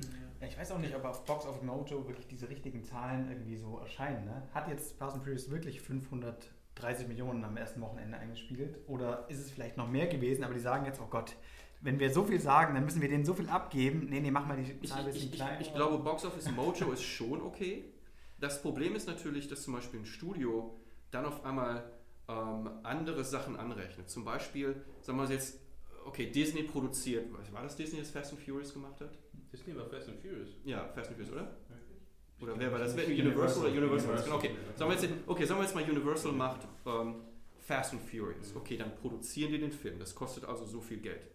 So, dann verleihen die den Film aber auch, weil die ihren eigenen Verleih haben. Ja. Und die zahlen den Verleih natürlich, um diesen Film zu vertreiben. Obwohl das sie selbst sind, aber dann ziehen die auf einmal Geld von ab und die zahlen ihr sich selber natürlich sehr viel Geld, um den Film halt zu vertreiben. Und dann, also das heißt, die ganzen Kosten werden auf einmal abgezogen von dem Geld, was reinkommt, dass das Studio am Ende sagt, ja, Star Wars nach 30 Jahren, jetzt haben wir erstmal 100 Dollar eingenommen, ne? obwohl er 1,5 Milliarden oder sowas eingespielt hat allein im Mhm. Kino. Das ist einfach, das ist diese interne Buchführung, ne? wo es dann halt dauernd diese Klagen gibt, wo die Leute sagen, hey, ich habe 100 Millionen mit Sicherheit, die ihr mir jetzt schuldet, aber das Studio sagt, nö, das Geld ist, das haben wir dahin gezahlt, dahin gezahlt, da ist nichts mehr. Ne? Mhm. Und, und deshalb ist eigentlich Netflix halt so attraktiv, weil die sagen, nee, 10 Millionen und das war's dann auch. Mhm. Aber zumindest habt ihr das Geld und braucht euch keine Sorgen mehr machen. Mhm. Wie sieht denn so eine Bewerbungsmappe aus für Netflix? Also was ich weiß, ist, dass Netflix, dass du nicht direkt zu Netflix gehen kannst, weil da war Netflix, das, ja, also Netflix ähm, ist ähm, Packaging heißt das. Das heißt, das muss der Regisseur und der Star hauptsächlich sein, die halt irgendwie einen Track Record haben. Und dann natürlich der, der Drehbuchautor und die Produzenten und so weiter auch noch. Das heißt, man kommt eigentlich nur mit einer Idee nicht zu Netflix, sondern muss Leute haben, die auch wirklich schon Erfolg hatten damit Netflix. Weil Netflix, das ist so dieser äh, Data-Driven Approach. Also die gucken einfach auf diese, die Daten. Wir haben jetzt Will Smith und David Ayer in Bright. Das ist äh, so ein Cop-Film, aber jetzt mit Fantasy-Elementen. Mhm. Das aufgrund unserer Datenbank gibt uns diese Gewinnspanne. Da investieren wir jetzt 19 Millionen rein. Hm. Ne? Und das, das ist jetzt dann Bright, was im Dezember oder sowas rauskommt. Also müssen wir so tun, als ob wir Ja. Will Smith haben. Aber, aber, aber, jetzt, wenn man jetzt als Deutscher das machen würde Äh, wie man an solche Sachen rankommt, ist halt einfach durch Manager und Agenten in Hollywood. Und das ist eigentlich eine Chance, die zum Beispiel die Leute wie Sean Bu, Mila, äh, Adams oder Karl Wichowski hatten. Die haben halt diese Kurzfilme gemacht, sind dann in Hollywood zumindest äh, in diese Meetings reingekommen, haben auch teilweise Manager und Agenten bekommen, hatten aber nicht ein Nachfolgeprojekt, mhm. sondern die haben alle gesagt, okay, wir wollen gerne, uns gerne mit euch treffen, was habt ihr denn sonst noch?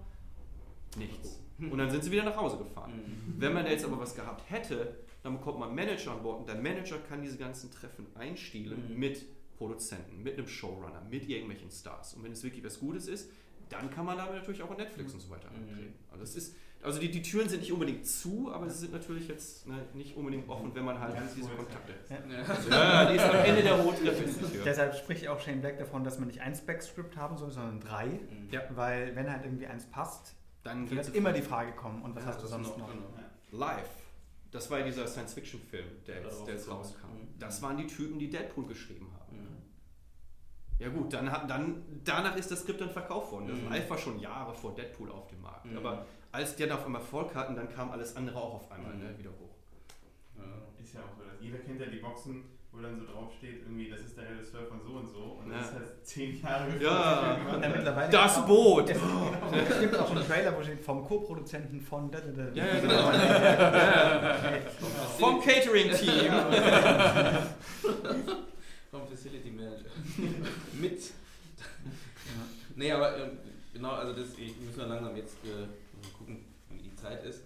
Ähm, dann würde ich da nochmal jetzt ähm, einwerfen, weil das hast du ja immer ganz gut gefragt, was können wir denn wirklich machen, weil das ist ja immer gut ähm, nach Lösungen, nach Möglichkeiten zu suchen, anstatt einfach nur äh, äh, aktuelle Fakten aufzustellen. Ich mich nur beschweren die ganze Zeit. Ja, stimmt. Wo sind wir denn hier? Das ist Deutschland. Äh, kam noch nichts irgendwie. Äh, ich habe darauf gewartet, es kam bis jetzt nicht, deswegen ändern wir das Thema. Nein, ähm, Genau, und was könnte man machen? Also genau, meine Meinung ist ja auch schon, dass wenn man jetzt zum Beispiel im Moment sowieso mehr Kurzfilme macht vielleicht, mhm. dass man sagt, ähm, man kümmert, man guckt schon relativ früh auf, wie ich das Ding vermarkten kann und wie ich dafür Leute kriege, die Interesse haben dafür. Ähm, es geht nicht darum, dass du jetzt schon Geld für, das, für die Produktion kriegst, aber mindestens, wie zum Beispiel über, das hast du ja gerade angesprochen, mit so Prime oder wie auch immer, wie kannst du das Ding danach an Leute führen? Weil, wenn es, wie du sagst, wenn genügend Leute das schauen und mhm. auch darauf aufmerksam gemacht werden, klar, das Star Wars-Thema, wenn es jetzt äh, Bu ist, richtig? Mhm.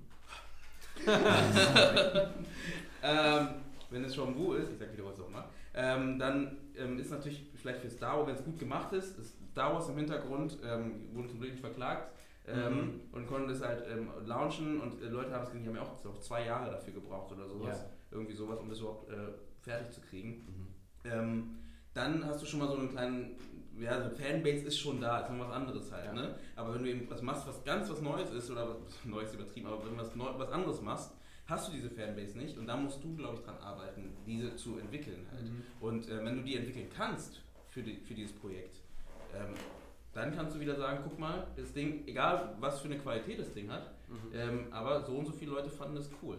Wenn es über Amazon Prime ist oder was auch immer, aber das halt, ähm, du, die Leute, du kannst es nachweisen, kannst sagen, guck mal, also wenn du zum Beispiel nur bei Festival-Auswertung bist, da kannst du nichts nachweisen. Ich hatte das von einem äh, amerikanischen Regisseur auch mal, ähm, der meinte, naja, das Problem ist halt, ähm, wenn du bei Festivals bist und ähm, du danach zum Agenten gehst und sagst, hey, ich, ich brauche einen Agenten, ähm, kannst du da irgendwie was machen oder wie auch immer, der sagt dir, der guckt er sich auch an, was du gemacht hast, mhm. guckt sich aber auch gleichzeitig andere an, wo halt steht, der hat vielleicht noch nicht bei einem Festival gewonnen, hat aber bei YouTube so und so viele Leute, die sich anschauen. Das heißt, der, der Agent weiß schon, wenn du einen Film machst, du hast schon äh, 100.000 äh, Leute, die den Film geil finden, scheinbar. So. Und da, damit geht er, dann nimmt er eher den als den anderen, der halt so vielleicht bei dem und dem Festival gewonnen hat, wenn es jetzt kein Riesenfestival ist halt. So. Und äh, deswegen vielleicht wirklich dazu gucken, dass man dann mehr seine Filme ähm, auch viel mehr selber guckt, wie man die vermarkten kann. Aber da müsste man einen Manager einfach ansprechen. Das ist noch der Unterschied jetzt im, im Hollywood-System. Ja. Wenn jetzt also grundsätzlich in Hollywood gibt es halt Agenten und Manager. Und mhm. die haben zwei unterschiedliche Funktionen. Ein Agent ist dafür da, Verträge abzuschließen. Das mhm. heißt, wenn es darum geht, einen Deal zu machen, es gibt einen Verkäufer und einen Käufer und es muss die Vertragssumme ausgehandelt werden, ist der Agent dafür halt da, den Vertrag auszuhandeln. Mhm. Im Gegenzug dazu darf er allerdings nicht produzieren. Das ist also von gesetzlicher Seite her vorgesehen mhm. in Kalifornien. Bei Managern ist es umgekehrt. Die dürfen produzieren, aber dafür keine Arbeitsverträge aushändeln. Mhm. Also ansonsten praktisch auf beiden Seiten des Tisches wären, als Produzent und als Manager desjenigen, der mit dem Produzenten zusammenarbeitet. Mhm. Das heißt, Agenten sind dafür da, Verträge abzuschließen, Manager sind dafür da, Karrieren zu entwickeln. Mhm. Also für jeden, der jetzt irgendwie Hollywood-Ambitionen hat oder da mal hin will, Manager sind diejenigen, die man ansprechen sollte. Weil die einfach Interesse daran auch haben, Leute an Bord zu nehmen, die halt noch nicht ganz so weit sind, dass sie jetzt direkt sofort Projekte machen könnten, Mhm. aber wo die irgendwie Potenzial sehen. Mhm. Und wenn da das Projekt gemacht wird, dann kommt der Agent an Bord. Mhm. Und der Anwalt und die ganzen anderen Sachen. Mhm. Dann wird das ausgehandelt. Okay. Deshalb, also das, das ist so der Unterschied. Ja, ja. Und also deshalb, es macht auch Sinn, dass ein Agent sagen würde, ja, das ist einfach offensichtlich, dass da das Publikum da ist, da kann ich viel schneller direkt jetzt Mhm. einen Vertrag machen. Mhm. Äh, Wo ein Manager vielleicht sagen würde, aber der Film ist besser, ich habe mehr Vertrauen auf längere Sicht, Mhm. dass der halt das Potenzial Mhm. hat. was zu Okay, okay, okay. Aber genau, dass man halt dann mit dem Hintergrund sagt, okay, Mhm. man äh, schaut auch trotzdem, dass seine Filme halt gesehen werden. Genau, und das ist ganz wichtig. Nicht, also nicht jetzt irgendwie, wie wir alle irgendwie von unseren Projekten erzählen. Projekte hat jeder von uns, bestimmt 10, 20, wer weiß, Mhm. keine Ahnung, im Hinterkopf. 25. Wir brauchen eben Produkte, die wir eben diesen Managern zeigen können, Ja. die wir der Welt da draußen zeigen können. Und erst wenn wir da wirklich was haben, was handfest ist und nicht, oh, ich habe eine Idee und überhaupt ah, Ideen. nee, nee. Ja. Also wieder zurück bei dem Punkt Just Do It. Eben, ich glaube, zum, zum Anfang zu ja. Wie Shia LaBeouf das sagen würde. Wo, wo nimmt man das Budget her? Man muss, glaube ich, wirklich so die ersten Schritte muss man immer selber versuchen, sich irgendwie zu finanzieren, irgendwo Ja. zusammenzusetzen. Ich Und meine, dann so, so ein bisschen gibt es ja. Ich meine, es gab, was war das? Ähm, Immigration Game war ja auf der Jean Renard dieser Film, da haben sie 50.000 gemacht. Schneeflöckchen ist jetzt noch eine, der von Arend Remmers gemacht wurde. Der hat Crow, diesen Film mit äh, Crow halt geschrieben. äh, aber das ist auch jetzt so ein bisschen mehr so, so abgedreht, nicht direkt Sci-Fi, aber halt so ein bisschen mehr Fantasy-mäßig. Haben sie auch selber Haben Sie finanziert. gezeigt bei der Journal? Äh, ich äh. Schneeflöckchen ist noch nicht raus. Die Ja. Premiere ist jetzt in einem Monat Ich glaube, ungefähr letztes Jahr haben die es auch schon angesprochen. Genau. Ja, ja, Also das, ich das hat so ein bisschen gedauert, weil es halt allein finanziert ist. Aber ich Mhm. glaube, dass man da so ein bisschen was macht und dann vielleicht auch mal die Förderung rantreten kann nach einer Weile und Mhm. sagt, hey, wir haben hier konstanten Output, der zumindest einigermaßen Qualität hat. Ähm, weil die haben ja jetzt auch, was sind das, 75 Millionen Euro, die die jetzt für VFX-lastige Produktionen irgendwie beiseite gestellt haben im, im Förderbudget. Also ich glaube, der erste Schritt muss einfach so von uns vorkommen, weil ansonsten die Sender gehen nicht an uns heran, die Produzenten kommen jetzt auch nicht und sagen, hey, jetzt haben wir aber endlich mal Lust. Mhm. Wo natürlich ein bisschen jetzt Druck durch Netflix und Amazon schon da ist, ne? weil Ja. natürlich inzwischen keiner guckt Fernsehen mehr, jeder ist online und da wird den Deutschen einfach das was abgegraben. Na, ein bisschen wird ja was Funk. gemacht. Also, ähm, was? Funk. Das, das deutsche Hörspiel. Ja, die Zukunft.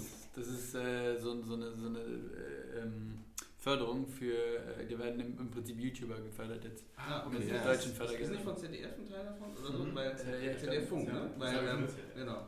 Weil äh, die. Ich habe gesagt Funk und Fernsehen, so Ja, Radio. auch Okay, Funk. F-U-N-K. Nee, wir schmeißen einfach ein paar Wörter rein. Funk. Eigentlich war es Funk. Funk.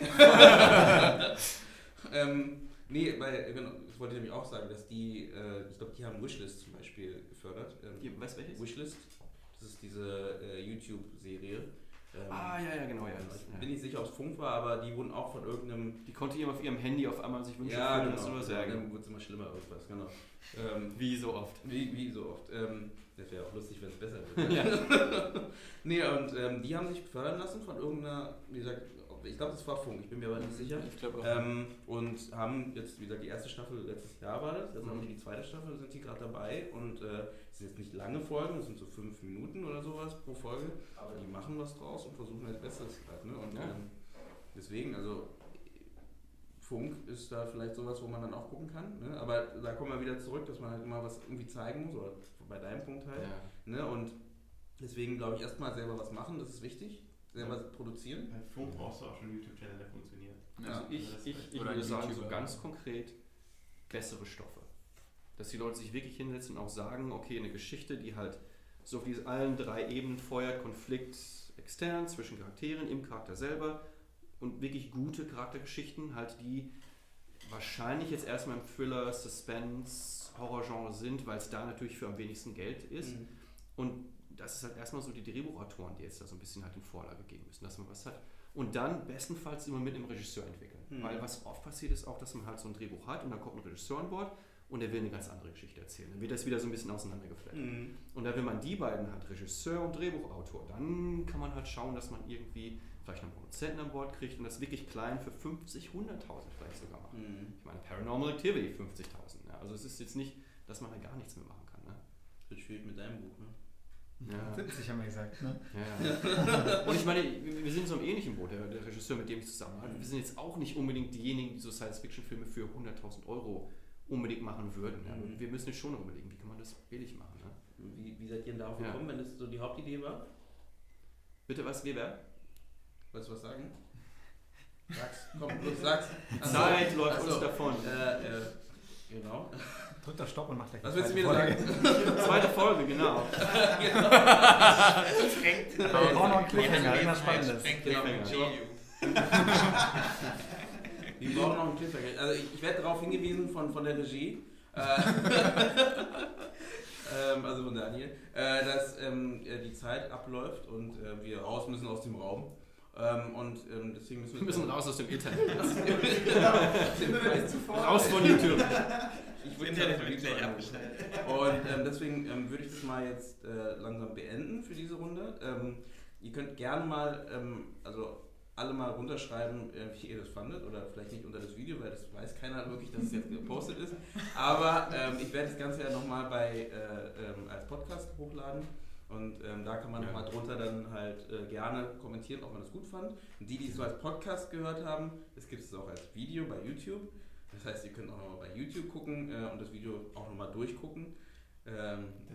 Also Ja. zusätzlich. genau. Ich meine, ihr könnt es auch auf Also, Facebook finden, denke ich mal. alle. Genau. Ich Genau, meine, die. Namen sind ja eh drin. Das, also nee, das würde ich schon gerne nochmal machen. Also, das heißt, jeder nochmal kurz irgendwie, wie man, sich, wie man die Person findet. Ähm, das finde ich noch ganz schick, um das abzurunden. Und ähm, wir haben ja davor schon so ein bisschen abgeschlossen, was man Ja. machen muss. Just do it. Aber das, das kann man, glaube ich, unter das Video einfach setzen, in der Beschreibung wahrscheinlich. Richtig, Ja, das ja. kann man auch. Jetzt Aber Genau. jetzt, okay, aber zumindest, dass wir noch mal wissen, wer wir sind. Ja, Also genau. einmal kurz den Namen nochmal schnell und dann. Daniel Chisholm und ihr findet mich auf grenadinfilm.de. Nein, Scherz. ich schreibe es runter so oder so. Daniel Hettinger und ihr findet mich auf mustardfilms.com. Jetzt müssen wir jeder mit so einem krassen Seite aus. Äh, wow. Jugend, ja, ich, ich habe eine Website.